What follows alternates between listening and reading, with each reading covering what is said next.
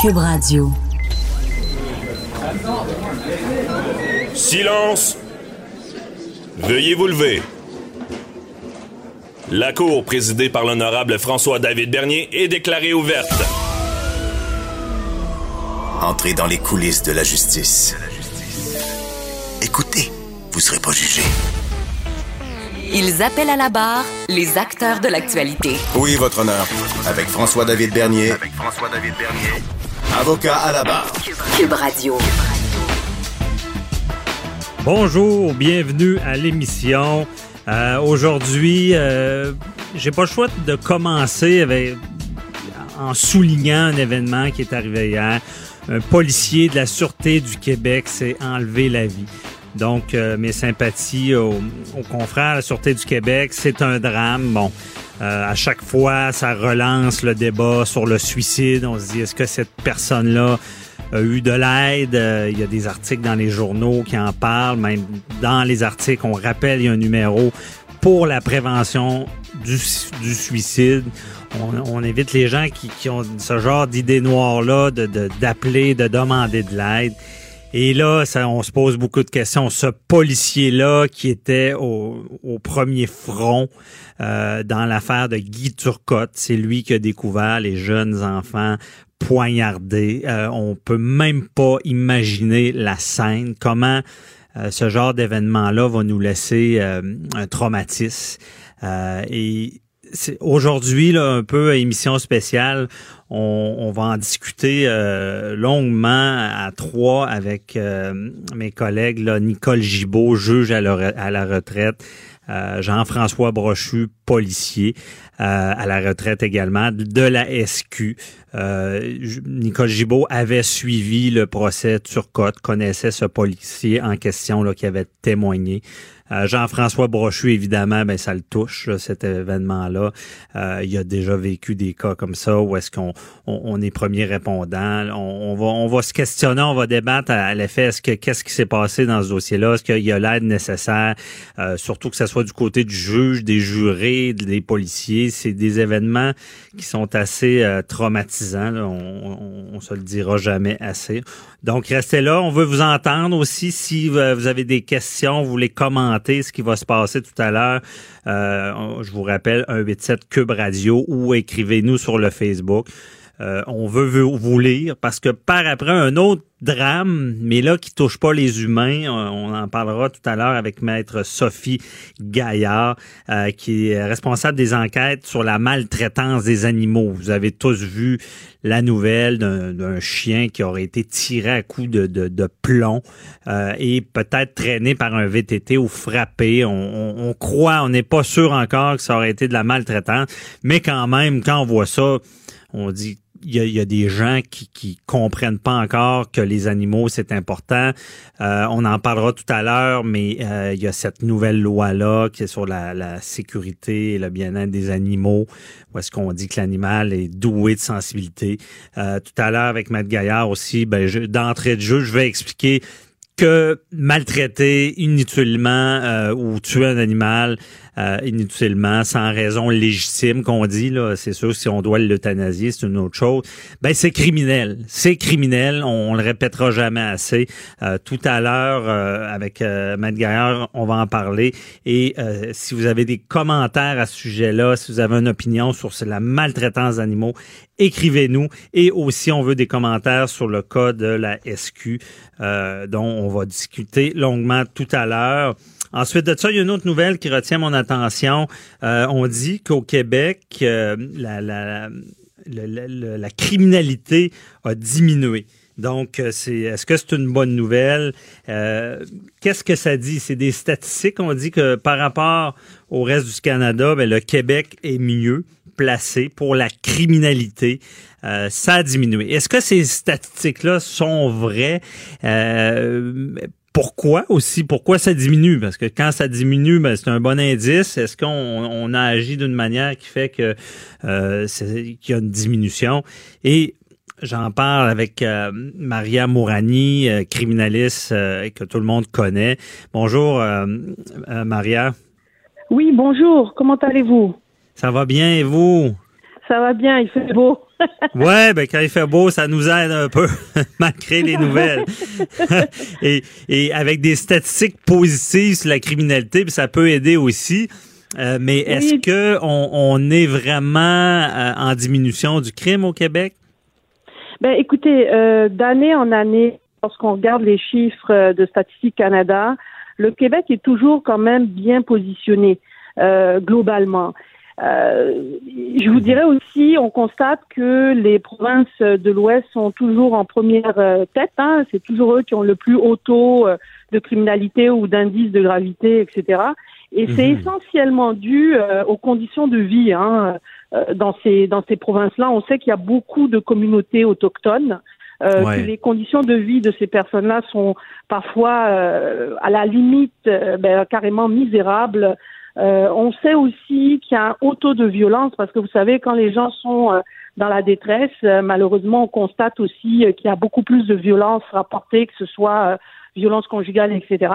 Et l'autre élément aussi euh, qui n'est pas négligeable, c'est que on sait historiquement hein, euh, que euh, les populations autochtones sont quand même assez ciblées. C'est-à-dire, moi, si hmm. par exemple vous prenez un jeune autochtone qui fait des conneries, ben il aura plus de, de chances, de chance, on peut appeler ça une chance, de se hmm. retrouver devant un poste de police qu'un jeune, disons, un Canadien blanc euh, qui aurait fait la même connerie, qui vient d'une situation sociale, euh, classe sociale moyen élevée. Donc, euh, il y a quand même, il faut quand même tenir compte de ça. Puis, comme vous le savez, nos prisons canadiennes sont du côté de l'Ouest, sont surreprésentées au niveau des autochtones. OK, oui, ben c'est ça. Euh, vous, euh, vous le dites bien, mais euh, que justement, quelqu'un qui naît dans un milieu criminalisé, c'est un peu ça, qui a beaucoup plus de crimes ou d'une situation sociale de violence. ouais, ou de violence, mm-hmm. va a plus de chances d'être criminalisé, c'est un peu ça là. Plus de risques. On n'a pas toutes les chances de notre côté là. Tout à fait. Et puis en même temps, dépendamment des, parce que là, il faut savoir que ce, ce sont les, les, les crimes rapportés hein, à la police ou les opérations policières. Donc, euh, euh on s'entend, par exemple, lorsqu'on voit les taux au niveau des agressions sexuelles. Moi, je dis mhm. toujours, lorsqu'on voit des taux à la hausse, parce qu'aussi au Québec, on a des taux euh, à la hausse au niveau des agressions sexuelles. Ben c'est c'est paradoxal, mais c'est une bonne nouvelle parce que ça veut dire qu'au fond, il y a plus de dénonciations et aussi, hein, remarquez, il y a une baisse euh, de, de, taux des dossiers non retenus. Donc, euh, ça va avec. Ça veut dire ah, qu'au fond, les, les, victimes sont plus crues lorsqu'elles dénoncent et on tient beaucoup plus compte des dossiers, on enquête. Euh, puis avec tous les, les mouvements comme MeToo, euh, les dénonciations qui ont, qui ont, eu lieu sur la place publique, ben on, on constate une augmentation du taux d'agression sexuelle parce que les victimes dénoncent plus et mhm. parallèlement, euh, les, les, policiers tiennent compte beaucoup plus euh, des déclarations des victimes euh, et font sûrement plus d'enquêtes qu'avant, quoi. OK, donc c'est positif dans ce sens-là. Mais euh, justement, ça m'amène à une question également, parce que bon, on parle d'agression sexuelle, c'est en hausse, mais on dit le taux de criminalité a baissé. Agression sexuelle en hausse, ben là, on, détermine qu'il y a plus de dénonciation, tant mieux. Mm-hmm. Mais est-ce que ces statistiques-là sont pas faussées en quelque sorte? Euh, on, on devrait pas séparer, euh, exemple, bon, je vois dans, dans les statistiques euh, on parle de, des conducteurs arrêtés gelés ou on peut parler mhm. de vol, des choses comme ça. Ne devrait pas séparer les crimes de la personne des autres crimes pour déterminer vraiment s'il y a une baisse? Ben, euh, moi, je vous dirais non, parce que un crime, c'est un crime. Et, mhm. en même temps, c'est-à-dire pour évaluer le taux global de criminalité, euh, c'est ça va être tous les crimes en même temps, donc tous les crimes commis. Euh, par contre, ils font une différenciation entre euh, tel ou tel crime, vol, extorsion, etc. C'est-à-dire ils vont ils vont ventiler par après euh, les taux. Euh, mais c'est sûr que quand on parle de criminalité, comme vous le savez, on parle du code criminel. Hein, on parle de ce qui est inscrit dans le code criminel est criminalisé. Donc au fond, tous les, les, les crimes, toutes les infractions, enfin tous les, les actions qui ont mhm. des portées euh, dans le code criminel vont tout simplement se retrouver dans le, le taux de criminalité global, ce qui est, à mon sens, correct. Je pense qu'ils ont raison de le faire comme ça, mais par après de ventiler. Donc on a l'indice de gravité qui nous mhm. permet de voir vraiment euh, euh, de province en province euh, où il y a le, le plus de, de crimes graves comparativement à d'autres provinces, voyez. Ben, je vois, mais euh, c'est important, comme vous dites, de, de ventiler parce qu'il faut savoir où travailler, où est le problème, pour euh, parce que souvent, c'est un sujet que vous connaissez bien. J'en reviens au, euh, au proxénète, au, à la traite de Mhm. personnes, euh, où est-ce que c'est criant, il y a, il y a- il y a- on dit que c'est un fléau, mais c'est important de cibler s'il y a une diminution là-dedans pour pour agir, puis parce qu'on sait que dans ce Mhm. domaine-là, on agit peut-être pas comme on devrait. Là. Tout à fait. Puis en même temps, ce qu'il faut comprendre, c'est que le taux de criminalité n'est pas la représentation de la criminalité réelle sur le terrain. Ce sont les crimes qui ont été détectés, les crimes qui ont Mhm. été rapportés. Et comme vous le savez, euh, si on prend par exemple un pédophile, ben, Ouais. le nombre de victimes, à, part- à partir du moment où il est poigné, on peut dire que bon, il a eu une, deux victimes, mais nous, on sait en criminologie qu'il faut multiplier par 10. Comprenez? Ah ouais. Donc, entre ces victimes réelles et ces victimes découvertes, là, Mhm. s'il y a un méchant, un méchant écart. Si vous prenez, par exemple les proxénètes, entre le nombre de, quand ils passent en cours, le nombre de victimes déclarées qui sont prêtes à témoigner contre eux, on vous en allez en avoir un, deux, mais il a peut-être, il en a peut-être 25 à son actif. Mhm. Donc, euh, le taux de criminalité est une espèce d'image, si vous voulez, à un moment donné. Donc, en 2018, on vous donne une image de ce qui pourrait représenter, euh, à mon sens, peut-être 20 de la, ré- de la criminalité réelle OK, je comprends. et je Des fois, c'est la pointe euh, de l'iceberg. Mais quand même, c'est quand même positif de voir une diminution. Mais euh, on, on s'en reparlera certainement. Euh, merci beaucoup, euh, Maria Mourani, pour nous avoir éclairé sur ce- ces statistiques-là. Grand plaisir, au plaisir. Au Merci, là, bonne journée. Bye bye. Restez là, on parle de maltraitance d'animaux avec Maître euh, Gaillard. Préparez vos questions. Cube Radio vous offre les services juridiques d'avocats sans frais d'honoraires. Appelez ou textez 187 Cube Radio. Cube Radio 1877 827 2346. Son chien tiré à la carabine et écrasé par un VTT. Euh, vous avez sûrement vu passer cette terrible histoire-là à propos de maltraitance d'animaux. Euh, L'histoire, euh, c'est quelqu'un, qui- bon, un couple qui avait une chienne, euh, est allé, ils l'ont perdu dans le bois, si on peut dire, et ils l'ont retrouvé mal en point. Euh, des, elle aurait été tirée à la carabine à plomb et on suspecte des jeunes de l'avoir peut-être traîné en VTT, écrasé, peut-être de s'être amusé avec l'animal. Euh, quand on voit ça, ça nous rappelle toujours que, que la maltraitance d'animaux, c'est présent. Il y a encore des gens qui pensent vraiment que maltraiter un animal, c'est pas grave. C'est terrible et on le rappelle, c'est criminel. Je veux dire, faire souffrir inutilement un animal ou le tuer inutilement, on risque des accusations criminelles euh, et ça peut même aller jusqu'à l'emprisonnement, dépendamment de la gravité, jusqu'à cinq années d'emprisonnement. Euh, et il y a cette ligne-là. Par la suite, au Québec, on a bougé, on a dit oui, il y a des actes criminels, bon, ça prend cette intention-là, mais il y a aussi une autre forme de maltraitance. On dit qu'il y y a une loi maintenant qui est sur le bien-être et la sécurité des animaux. Euh, cette loi-là euh, donne des règles. Dans le fond, c'est pas seulement de, le maltraiter ou de le battre ou de le mutiler. C'est en plus de ça, faut bien lui donner ce qu'il a besoin pour vivre. Donc, même jusqu'à ben, de la nourriture, évidemment, de l'espace aussi. On va jusque-là et on dit que c'est un être doué de sensibilité, ce qui a fait bouger les choses, parce qu'à l'époque, un animal était un peu comme un bien. Euh, maintenant, ce n'est plus la même chose.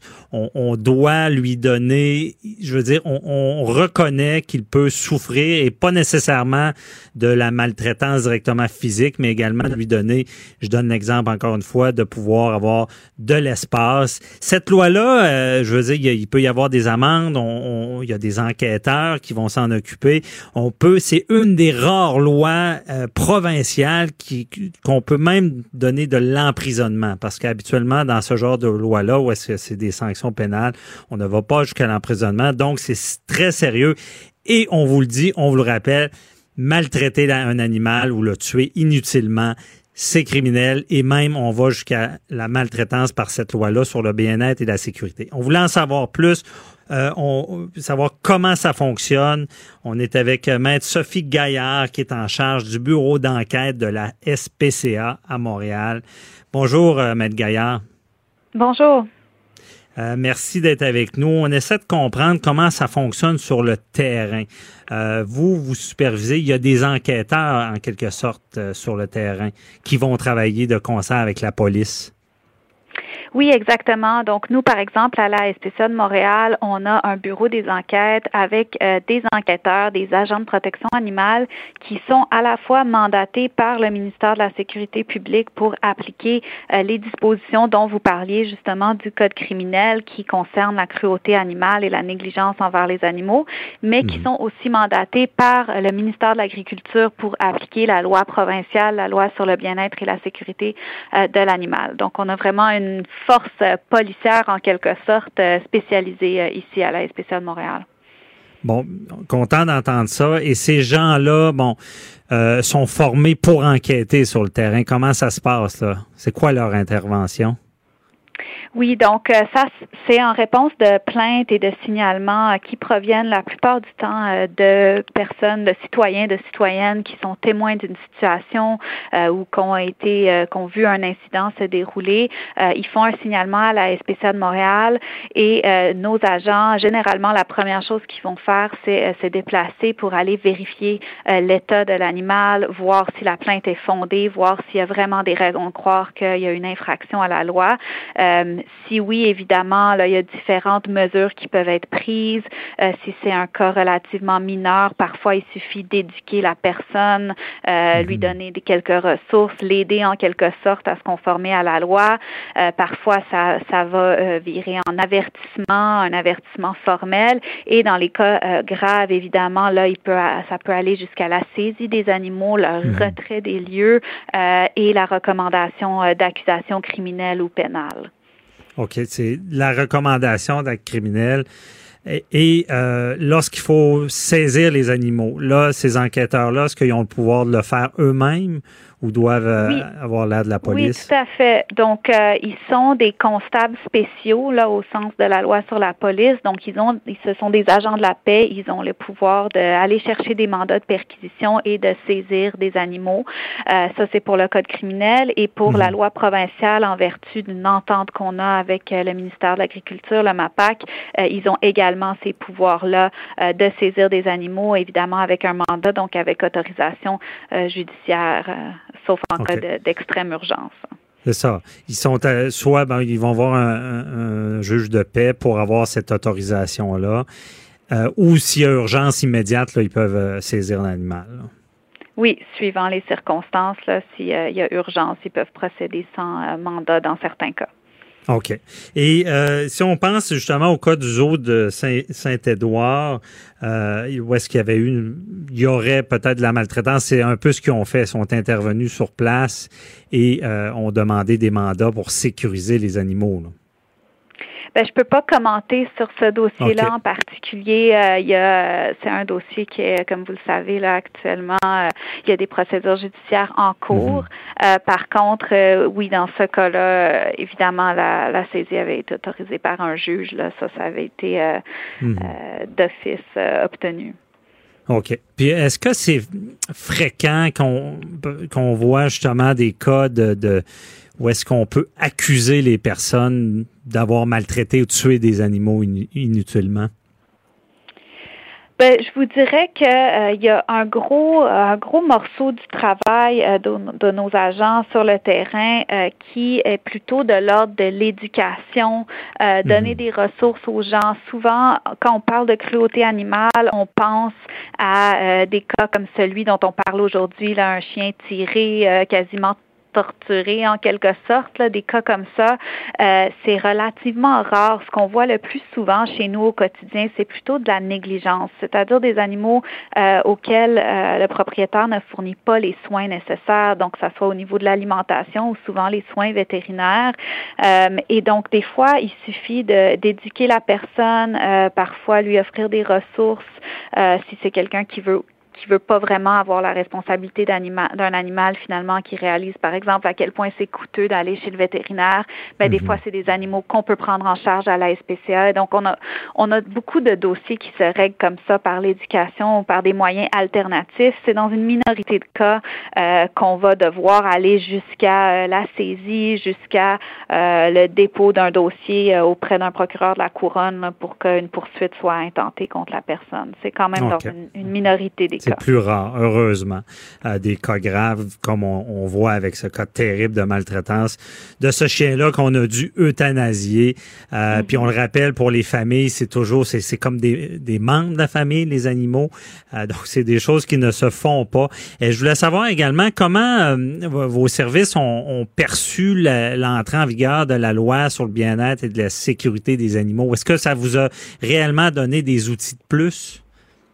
Oui, ben c'est une loi euh, qui comporte plusieurs euh, améliorations par rapport à ce qu'on avait avant, euh, puis des améliorations qui étaient revendiquées par la SPCA de Montréal depuis longtemps, notamment, vous l'avez mentionné, la possibilité de peine de prison. Ça, c'est une nouveauté depuis 2015.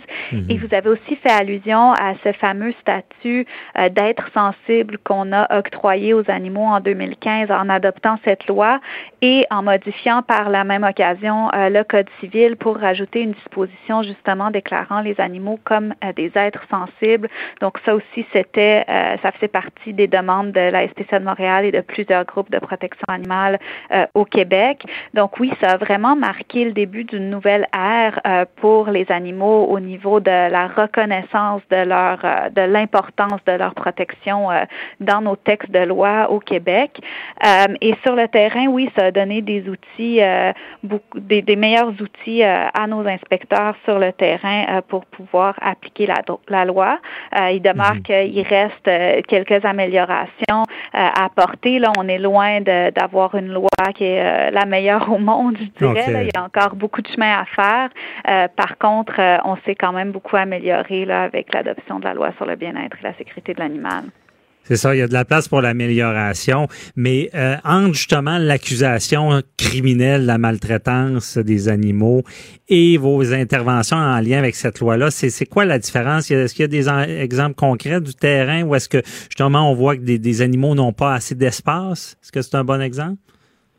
Ben, généralement, ça va être une question de gravité. Donc, euh, quand il y a des gestes graves, euh, disons dans le continuum de, de, gravité des gestes, là, quand on est vraiment dans le plus grave, euh, c'est là qu'on va vouloir y aller avec le code criminel. Donc, par mhm. exemple, le cas dont on parle aujourd'hui, un cas d'abus gratuit, de violence gratuite faite envers un, un, animal, mais aussi des mhm. cas de négligence qui sont graves au point où un animal décède suite à cette négligence négligence où un grand nombre d'animaux sont affectés euh, mhm. gravement par la négligence. Donc, on y va vraiment plutôt avec euh, la gravité euh, du geste posé pour, pour décider si, si c'est un cas qui devrait être traité au criminel ou au pénal. OK. Au pénal. Puis, est-ce que je change, je ne sais pas si vous avez l'information, est-ce qu'on a déjà condamné beaucoup de gens avec la, la loi sur le, le bien-être, la sécurité des animaux?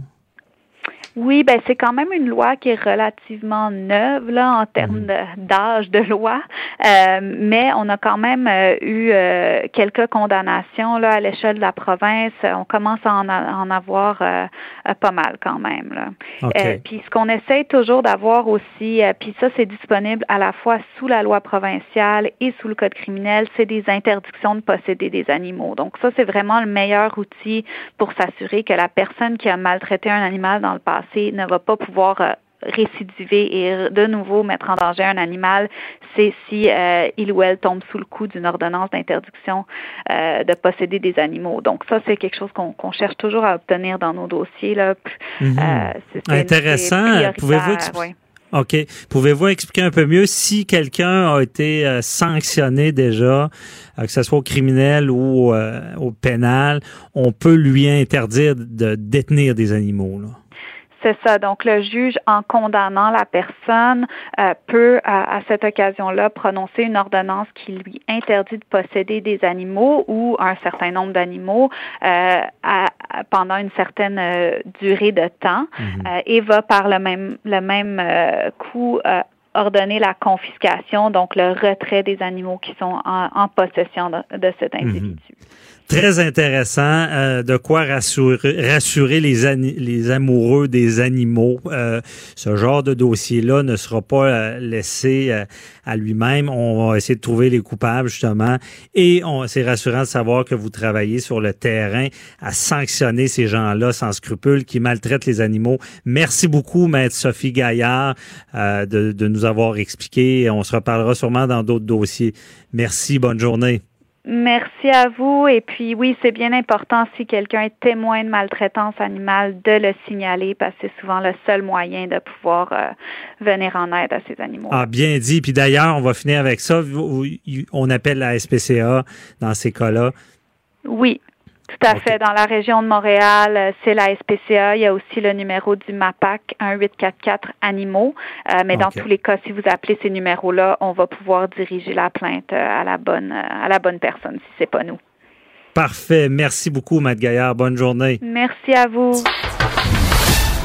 Deux heures par jour avec des avocats. Ah, inquiétez-vous pas, là, la consultation est gratuite de 9 à 11. De 9 à 11. Avocat à la barre. Avec François-David Bernier. Audi Alteram Partem, jurisprudence.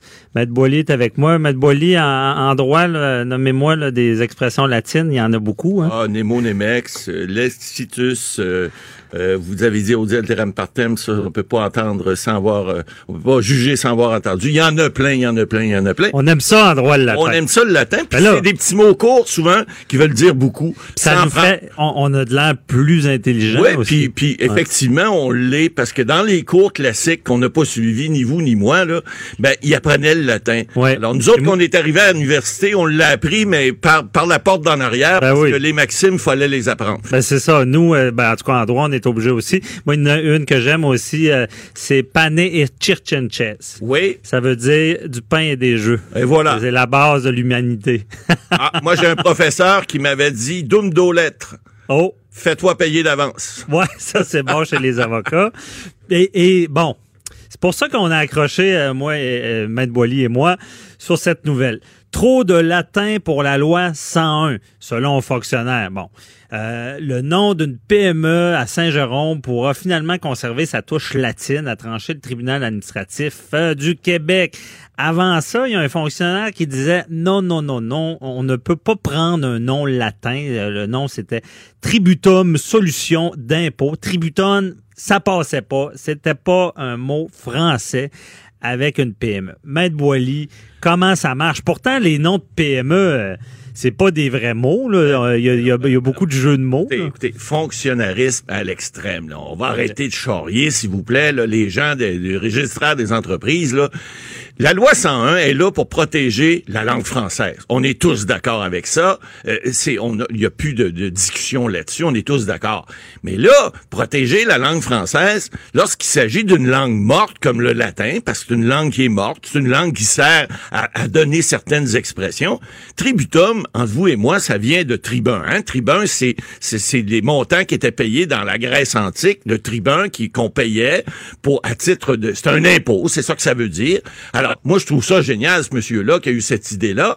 Maintenant, au registraire des entreprises, vous savez, il y a un principe, Maître Bernier, dans vie, qui dit, moi, je donnais des cours anciennement aux avocats au barreau, là, puis je disais, vous savez, quand vous donnez un pouvoir à quelqu'un, là, il l'exerce. Parce que s'il l'exerce pas, il perd. Ben là, là, c'est. Puis je donnais souvent comme exemple, vous prenez les, les, trois tournois internationaux euh, au tennis, hein, Flushing Meadow, euh, Roland Garros et, les, tournois en Angleterre, qui sont les trois tournois majeurs. C'est les tournois où, à l'époque, il y avait 25% plus de fautes de pied qui étaient appelées au service. Pourquoi? Parce que ce sont les seuls trois tournois au monde où il y a un juge de faute de pied. Alors, s'il appelle pas les fautes de pied, mais il perd sa job. Alors, c'est un peu ça en droit. Lorsque tu donnes un pouvoir à quelqu'un, il l'exerce. Ben là, le fonctionnaire, excuse-moi, là, au REC, là, au registraire des entreprises, qui a dit, ah ben là, vous pouvez pas prendre ça, monsieur. C'est pas un mot français, puis euh, on a donné une autre expression. D'ailleurs, on a dit, euh, dans la décision, parce que c'est le tribunal administratif qui, bravo, bravo, bravo, il y a des gens, des fois, qui se servent de leur tête, hein, dans les les tribunaux supérieurs. Il faut Mhm. payer pour ça en passant.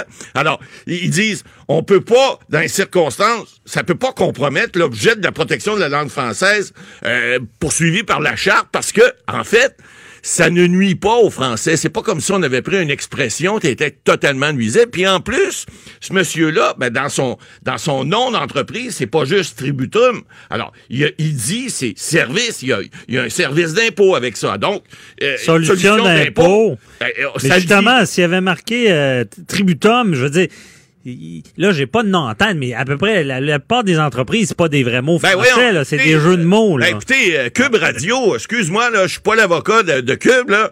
Pas Euh, on mot. est juste des avocats à la barre, nous autres. Mais il reste que, euh, ils ont dû l'enregistrer, ce nom-là, j'imagine. Ouais. Cube, c'est pas nécessaire, c'est une abréviation, alors c'est pas nécessairement un mot français. J'ai eu dans le passé, moi, des gens qui ont, qui ont, il y a une entreprise là, qui a fermé à Québec, là, qui était, euh, il faisait de la, de la- de la bouffe mexicaine, ça s'appelait Zolé. Et le, le, le, le fonctionnaire au REC, lorsqu'on l'a enregistré, il disait, ben non, c'est pas un mot français. C'est quoi l'étymologie? Ben, j'ai dit, écoutez, monsieur, avez-vous déjà entendu olé, olé? Ben là, on dit zolé, zolé. Et là, il a dit, ben c'est pas français. On a fini par, à force de, de, de, d'arguments, de, de faire valoir notre point de vue, puis on a réussi à l'inscrire. Mais c'est, c'est, comme je dis, c'est, ça, là, c'est de l'arbitraire. C'est des gens qui veulent appliquer la loi stricto sensus, hein. On disait le latin tantôt. Le, le strict, le, le strict, le- le- le- la définition stricte de, À de la, loi À la lettre. à la lettre, sans en mettant des œillères, puis en, en, en, en- en n'appliquant pas le gros bon sens. Alors, la loi doit s'appliquer, mais toujours dans un dans une optique de gros bon sens. Dans ce cas-ci, je pense qu'il l'a échappé, le fonctionnaire, puis heureusement, le tribunal administratif a dit, hey, wow, wow, wow, les moteurs, on se calme, là, on pense que ce mot-là va pas venir trahir l'esprit de la Et- loi. Également aussi, si je me rappelle bien de mes, mes, mes bases en, en, en noms de commerce, souvent, parce qu'on veut pas que les noms de commerce aussi, il y a, il y a beaucoup de poursuites dans ce domaine-là parce que, bon, un consommateur avec la confusion. Ce qui fait que je pense que dans les exigences, tu dois avoir le nom de l'entreprise, mettons un nom, euh, et c'est souvent le nom qui, qui, qui est inventé, là. Exact. Euh, jury, en tout cas, peu importe, le nom est inventé, puis après ça, il y a un descriptif. Mais est-ce que je me trompe ou si le descriptif est dans une autre langue, là, on a plus de problèmes avec la Ben loi oui, 101. évidemment. Si, mettons, lui avait marqué, bon, tributum, puis c'était euh, solution, euh, tax solution, là, là, on avait... On avait Là, il y aurait un problème. Ouais. Il n'y en a pas. Vous en avez. Vous avez un chroniqueur ici qui est mé- médic auto. On sait très bien qu'une automobile, c'est pas un médecin qui va là. hein. Alors, je pense qu'on peut, on peut, à ce moment-là, conclure qu'il n'y a pas de confusion possible. Maintenant, et, et- et l'humour n'est pas interdit non plus. On peut trouver des mots qui sont, des fois, à consonance, bon, plus, euh, euh, ça va être plus frappant. C'est le, c'est le propre d'avoir une, une raison sociale. C'est d'avoir quelque chose qui peut attirer dans certains cas. Vous savez, il y a des compagnies qui ont comme nom qu'un numéro matricule, hein? 92, 98, euh, 87, 88, Québec Inc. C'est pas très de l'amour comme nom. Alors, souvent, il y a des sociétés, par exemple, de portefeuille, qui ne portent qu'un numéro. Ils n'ont pas besoin de nom d'entreprise. D'autres, bien évidemment, euh, comme Cube Radio, comme bien d'autres, euh, ont des noms qui, qui ont, qui ont qui- avec une marque de commerce, avec un logo, avec quelque chose qui attire l'attention. C'est le propre d'avoir un nom. Hein? Votre nom, François-David Bernier, Ouais. c'est à vous. Ben, c'est votre nom, puis vous l'utilisez. Puis quand vous, vous avez une marque de commerce Bernier, ben c'est votre, c'est votre, c'est votre imprégnation, c'est votre signature, et c'est ça qui fait. Bon, alors vous voulez vous différencier, vous voulez vous distancer, comme dans ce cas-ci de la compétition. Moi, je trouve que Tributum, là, heureusement, le tribunal administratif est venu rectifier tout ça, là, parce que le fonctionnaire, je pense qu'il a charrié, puis il a pas utilisé son gros bon sens. Bon. Bien dit. On, a bien expliqué cette, ce volet-là. Maître Boily, attachez-vous. J'ai une question. Euh, vous n'êtes pas obligé de répondre. Parce qu'elle peut- être jamais con- obligé sans la présence de mon avocat. Ouais, là, on est deux avocats. On est obligé de parler. Ouais. Euh, euh, la loi 101. Ouais. Est-ce que ça sert à quoi encore? Ah, bien sûr, bien sûr. Écoutez, faut pas dénigrer la loi 101. La loi 101, il y a des principes d'affichage. Écoutez, euh, à Montréal, vous le savez, là, il y a une partie de la ville, là, Euh, bonjour aïe, c'est pas juste bonjour aïe, c'est aïe. sais. Alors, c'est certain qu'en quelque part, il y a encore euh, la, francisation, surtout dans, je veux pas faire nécessairement du, du, du, du géoprofilage, mais mm-hmm. il reste que dans l'West Island, il y a encore beaucoup de, il y a beaucoup d'entreprises encore qui se conforment pas. Alors, effectivement, la loi 101, elle a encore sa raison d'être et, elle est bonne parce que elle a permis d'arrêter ou enfin de, le segment là, qui était carrément de l'anglicisation d'une grande partie de, en tout cas, de, l'Ouest Island de Montréal. Maintenant, il y a encore, il y a encore des, des, agents, il y a encore des gens qui vont aller euh, donner des, des, des, des, amendes ou en fait donner des avertissements à des entreprises pour dire, écoutez, conformez-vous à la loi, au moins mettez votre affichage dans les deux langues et évidemment, la prépondérance doit être le français. Alors, si les gens qui se conforment pas, ben évidemment, les agents sont là pour venir euh, donner des avertissements ou des amendes. Mais mhm. effectivement, elle est encore, oui, elle est encore permise. Ici, euh, ici, à Québec, par exemple, vous avez tout le secteur touristique du Vieux-Québec qui, effectivement, s'il n'y avait pas la loi 101, euh, les affiches en français, il aurait disparu depuis longtemps, d'après moi, parce que c'est très, très, très touristique, donc beaucoup plus d'usage de la langue anglaise. Maintenant, les affiches ici, c'est respecté. Enfin, hmm. ça peut avoir, il peut y avoir quelques petits cas d'exception, mais c'est en, grande partie, les gens respectent la loi 101 et c'est important de l'avoir. Et il y a des règles, parce que justement, je pense au, dans le Vieux-Port, Vieux-Québec, parce que j'ai eu un commerce longtemps, euh, je me rappelle, je sais pas si c'est encore d'actualité, mais on pouvait, on pouvait afficher chose en français et euh, il fallait, on pouvait l'écrire aussi en anglais, mais il fallait que ça soit deux fois plus petit. Exactement. Alors il y a une règle là, qui doit être respectée. L'anglais n'est pas prépondérant, c'est le français qui doit être prépondérant. Et en général, en fait, je pense ici à Québec, c'est beaucoup plus respecté. À Montréal, il y a plus de, il y a plus de, il y a plus de laxisme, je dirais, sur l'application de la loi. Ouais, ok. Donc toujours d'actualité, toujours importante. Maître Boily, euh, avec le temps qui nous reste, faisons un peu d'histoire. Euh, 101 quand c'est rentré, ça avait fait un boom. et euh, je me rappelle l'histoire des stops qui, qui ont, on enlevait, euh, on, les a changés pour des arrêts. Exact. Euh, c'était marqué au lieu de stop, on mettait 101. Et c'était nécessaire cette loi-là? Ben, écoutez, à l'époque, oui, elle l'est encore. Elle est encore très utile, d'après moi, pour ce que je viens. Mais quand c'est arrivé, là, c'était criant. Là. Ben, c'était criant parce que le français au Québec à l'époque, revenons dans les années 70-75, le français, il était, il, il y avait il y avait de la misère dans certaines parties du Québec. On parle de l'Estrie, on parle de l'ouest de Montréal, etc. Et on s'en allait vers l'Outaouais. Mhm. Bon, il y avait des problèmes criants qui étaient là. Alors, c'est comme un peu... Euh, plusieurs lois, des fois, deviennent moins, moins, de moins en moins utiles. Ça veut dire qu'ils ont bien fonctionné. Ça veut dire que l'application de la loi, ça a marché. Ça a pris un certain temps. Il y a eu beaucoup de protestations. Souvenons-nous, à, l'époque de l'adoption de la loi, mhm. il y en a eu des, des contestations, des ben, manifestations. Mais, ça me ça débattait fort. Ah oui, oui, oui, tout à fait puis c'était ça, ça y allait pas euh, de main morte là. C'était pas c'était pas avec des mouchoirs. Non, non, non. Il y a eu des coups de gueule, puis il y en a eu des choses. Il y a des gens qui sont se sont opposés à ça fortement. Il y a eu un gros lobby effectivement de la communauté anglophone et des, des des allophones, effectivement, qui euh, disaient, ils criaient au racisme. peut penser un peu à loi sur la laïcité, là. Euh, je pense que ben, c'était quasiment, c'était quasiment pire à l'époque. Ah oui, beaucoup, parce que il y en a eu des contestations judiciaires. Il y en a eu à tonnes. Ouais. Et puis, il y, avait une clause aussi dérogatoire. Il y avait une clause dérogatoire. Ils n'ont pas eu le choix. Ils l'ont pris. Puis elle a été renouvelée. Il n'y a pas un gouvernement qui a touché à ça après, là. Oubliez ça. Puis il n'y a pas un gouvernement. Mais c'est encore renouvelé. À, tous les cinq ans. Puis il n'y a pas personne qui va toucher à ça. La loi 101, c'est une sacro, une, sacro-sainte loi. Hein? Il n'y a pas personne qui va oser toucher à ça, c'est sûr. Mais effectivement, on en a parlé. Il y a eu des contestations. C'est allé jusqu'à la Cour suprême deux fois plutôt qu'une. Alors, il y a eu, effectivement, on a tenté de mettre fin à cette loi-là, à l'application de la loi, puis finalement, on n'a jamais pu. Les tribunaux l'ont protégé, puis il y a eu des ajustements de fait. Et les mhm. gens, aujourd'hui, s'y conforment. Bon. Bien, bien expliqué, Maître Boily. Euh, je vous garde avec moi en studio. Là. Euh, vous pouvez aller prendre un petit café, mais tantôt, on répond aux questions du public et euh, on vous demande aussi, ben, il y, aura une discussion pour le policier qui s'est suicidé. On a parlé de maltraitance d'animaux, donc on vous invite à poser vos questions. 187 Cube Radio. À tantôt, Maître Boily. Euh, restez là, on parle d'insolite du juridique. De 9 à 11, vous écoutez Avocat à la barre. L'insolite du judiciaire, euh, c'est honnêtement, on n'en parle pas assez. Il y a tellement de choses qui se passent dans le domaine judiciaire. Des fois, c'est digne de roman, c'est digne d'histoire. je le dis souvent. je veux jamais, mais je, je, jamais me servir du malheur des autres, mais euh, le droit nous entoure, il est partout et des fois, on va assez loin dans certains dossiers.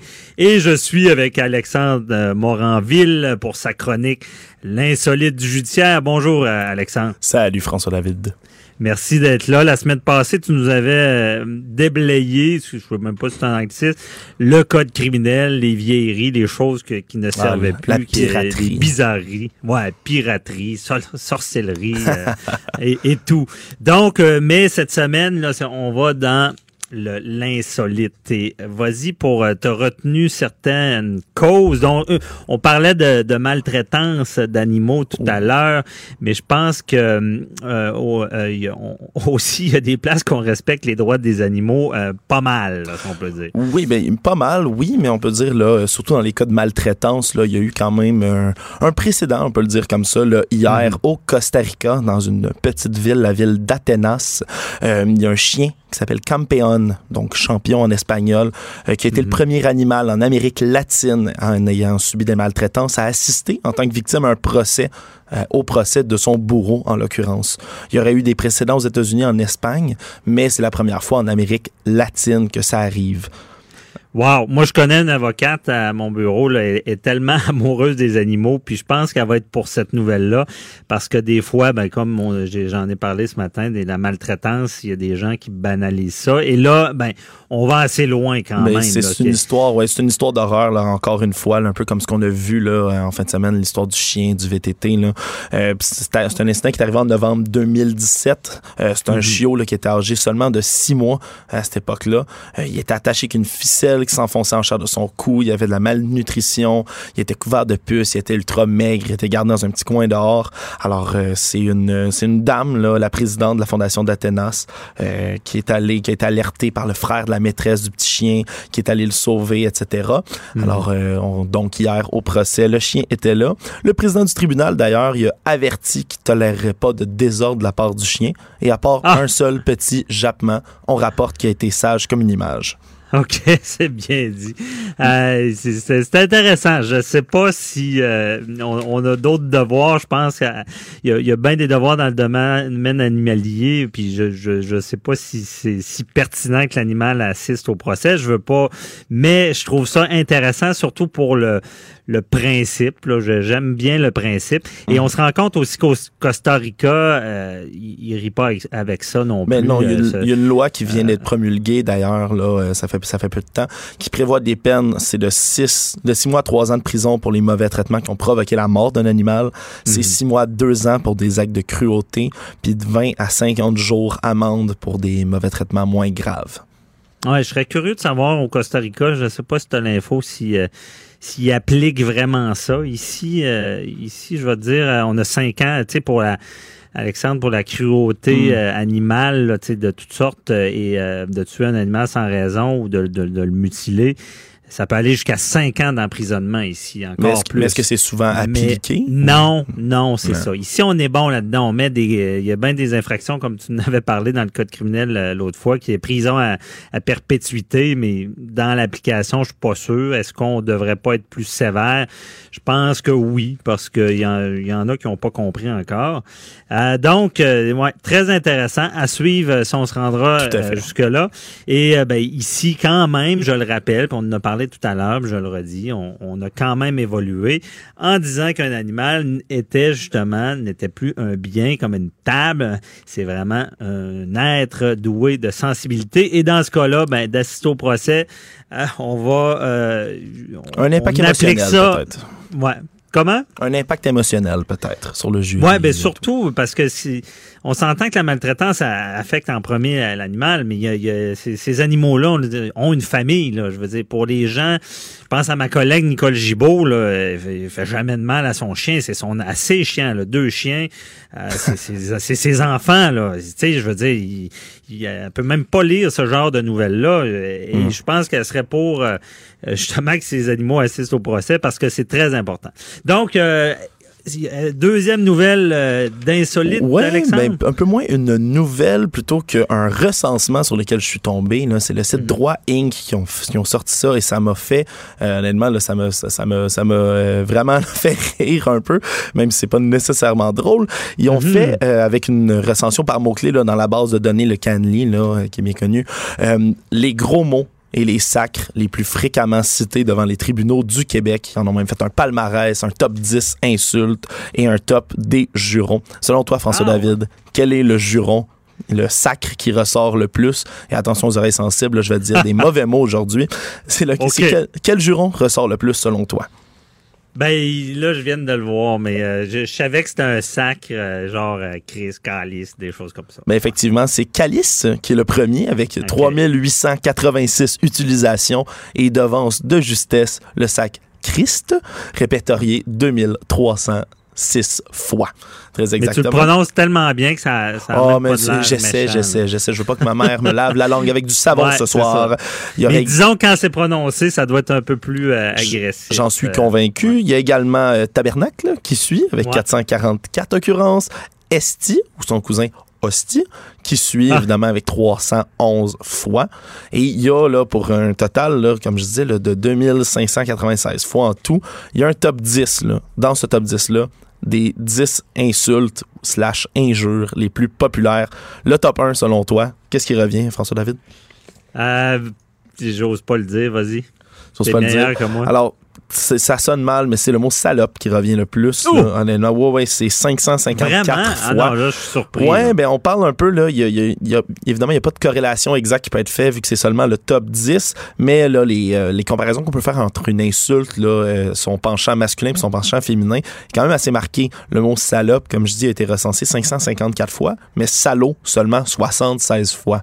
Ah, puis ça, c'est- sexiste. ben, sexiste comme insulte, on peut pas ça. prouver nécessairement là, avec la- une corrélation complète, mais comme je dis, là, encore une fois, l'expression Chris de folle, 146 Mhm. fois, mais le penchant masculin, Chris de fou, c'est 14 fois seulement comparativement aux 146. Alors, Oh! c'est sûr que ça, ça, ça, ça a l'air de peser comme ça. Au total, c'est 42% des insultes dans leur top 10 euh, qui a été qui est lancé vers une femme. Euh, on retrouve des mots comme grosse vache, euh, mais autres euh, mauvais mots que je ne répéterai pas, mais qui font partie de ce, ce Ah lait ouais, top mais 10. coudonc, euh, est-ce que cette nouvelle-là révèle une autre nouvelle qui, qui- qui a encore du sexisme dans les palais? Ou... Je crois qu'il faudrait se pencher quand même, mais c'est pas nécessairement, je pense, dans le palais, du moins que les, les gens qui sont euh, accusés puis qui sont amenés en cours. là. C'est sûr qu'il faudrait, faudrait pousser, puis je pense que je vais, je vais me pencher là-dessus parce que Ah, je parce trouve ça intéressant. Puis Ouais. on parle même là également, là, il y a 15% quand même là, des insultes euh, dans le top 10 qui sont à caractère homophobe aussi. Hein. Il y a le mot tapette qui est vraiment qui revient extrêmement euh, souvent. On trouve aussi le mot fifi 173 fois quand même qui revient euh, encore. Puis même quelques insultes racistes, là, quand même le mot nègre a été utilisé plus de 200 fois. Puis ça correspond là, sur le top 10 à 8 quand même des insultes. Alors euh, c'est certain que il y, y a des mauvais mots de tout acabit qui ressortent, mais c'est certain que dans les mauvais mots, on va trouver des insultes qui sont là, souvent à caractère sexiste, raciste, euh, homophobe, etc. Et là, euh, on pense aux accusés qui font plus ça ou c'est arrivé entre avocats? Euh, de ce que je comprends, j'ai pas eu tous les détails malheureusement, mais de ce que je comprends, c'est surtout des mots qui ont été là, dits euh, par des accusés et des témoins là, qui s'échangent entre eux ou qui racontent là, évidemment là, lors de leur témoignage euh, ce qui s'est passé. Euh, souvent, c'est même l'insulte qui est au cœur euh, du litige là, quand même. Là, c'est, arrivé là où euh, il y avait des insultes par rapport à une chicane de clôture à Québec là, en cours municipal l'année dernière. Là, il y avait quelqu'un qui avait traité son voisin, je cite, de gros crise de fou, mon gros tabarnak, ça va être ton Mhm. année, blablabla. Mais le tribunal finalement avait dit que le voisin, euh, c'était la voisine, pardonnez-moi, avait raison de s'énerver. Puis on, parce que son voisin passait la souffleuse trop près de son terrain et ça lui tapait sur les nerfs. Ah ouais. Donc, ben c'est c'est certain que ça, je peux en témoigner. euh, Tu sais, je veux dire que quand on est au palais de justice, on se cachera pas que c'est c'est euh, c'est c'est pas ça. là. Il y a des mariages, là, ça c'est beau, Mhm. le monde sont bien habillés, puis ça sac pas là, certains. Mais habituellement au palais de justice, c'est des conflits, c'est des chicanes. Et euh, le, le- le- juge essaie de mettre de l'ordre, les avocats mettent de Mhm. l'ordre, mais c'est c'est conflictuel, c'est un ring. là, tu T'as dû, dû quand même entendre ton lot d'insultes au cours de ta carrière, quand même, François? J'ai- J'en ai entendu, Puis euh, heureusement, c'était pas dirigé vers moi. Puis honnêtement, j'ai entendu des avocats s'insulter aussi. Tu sais, c'est et des fois, puis tu sais, pas méchamment, mais ça reste un ring. Et des fois, c'est comme il y a des gens des fois qui font du sport, ils sont tellement dans, dans, leur sport qui, qui, qui, vont faire des choses qu'ils feraient pas dans la vraie vie, mais dans des hmm. chicanes, dans des litiges, autant le représentant que des fois les clients, j'ai vu des fois que ça allait loin, tu sais, puis j'ai été témoin de ça. Euh, c'est sûr que les juges sont tout le temps là pour remettre de l'ordre, on, on, fait confiance aux avocats de, de remettre à leur place leurs clients. Souvent, c'est nous quand on représente quelqu'un qui va on va intervenir, on va dire non, calme-toi, ou on va les faire sortir si ça, ça dégénère, parce qu'évidemment, on veut pas un outrage au tribunal, puis euh, ça peut aller loin, ça peut aller jusqu'à de la prison. Donc, tout ça, euh, effectivement, ça arrive, c'est de la mhm. chicane, puis des fois, les gens perdent la tête. Mais à l'inverse, Alexandre, on peut le dire, j'ai vu des, des gens chicaner, mais ils étaient tellement longtemps à la cour, dans la même salle, deux, deux parties mhm. qui finissaient par se réconcilier à la fin du procès. Ah. Parce qu'ils oh, s'étaient côtoyés pendant deux semaines. Quand même. Oh oui, on, en trouvera des belles histoires comme ça. Je te laisse continuer. Est-ce que ben, euh, prochaine, euh, prochain dossier? Je vais rapidement quand même. Là. Il y a, il y a, d'autres petits dossiers qui ont attiré mon attention. Là, entre autres, on sait que la ville en ce moment là, de Venise est aux prises avec toutes sortes de problèmes à cause du tourisme de masse c'est Le, centre historique de la ville, il y a seulement 55 000 habitants, puis ils reçoivent près de 30 millions de visiteurs chaque année. Alors, c'est énorme, puis ça, ça ne plaît pas aux habitants. Alors, il y a euh, des nouvelles lois qui sont, disons-le, assez strictes.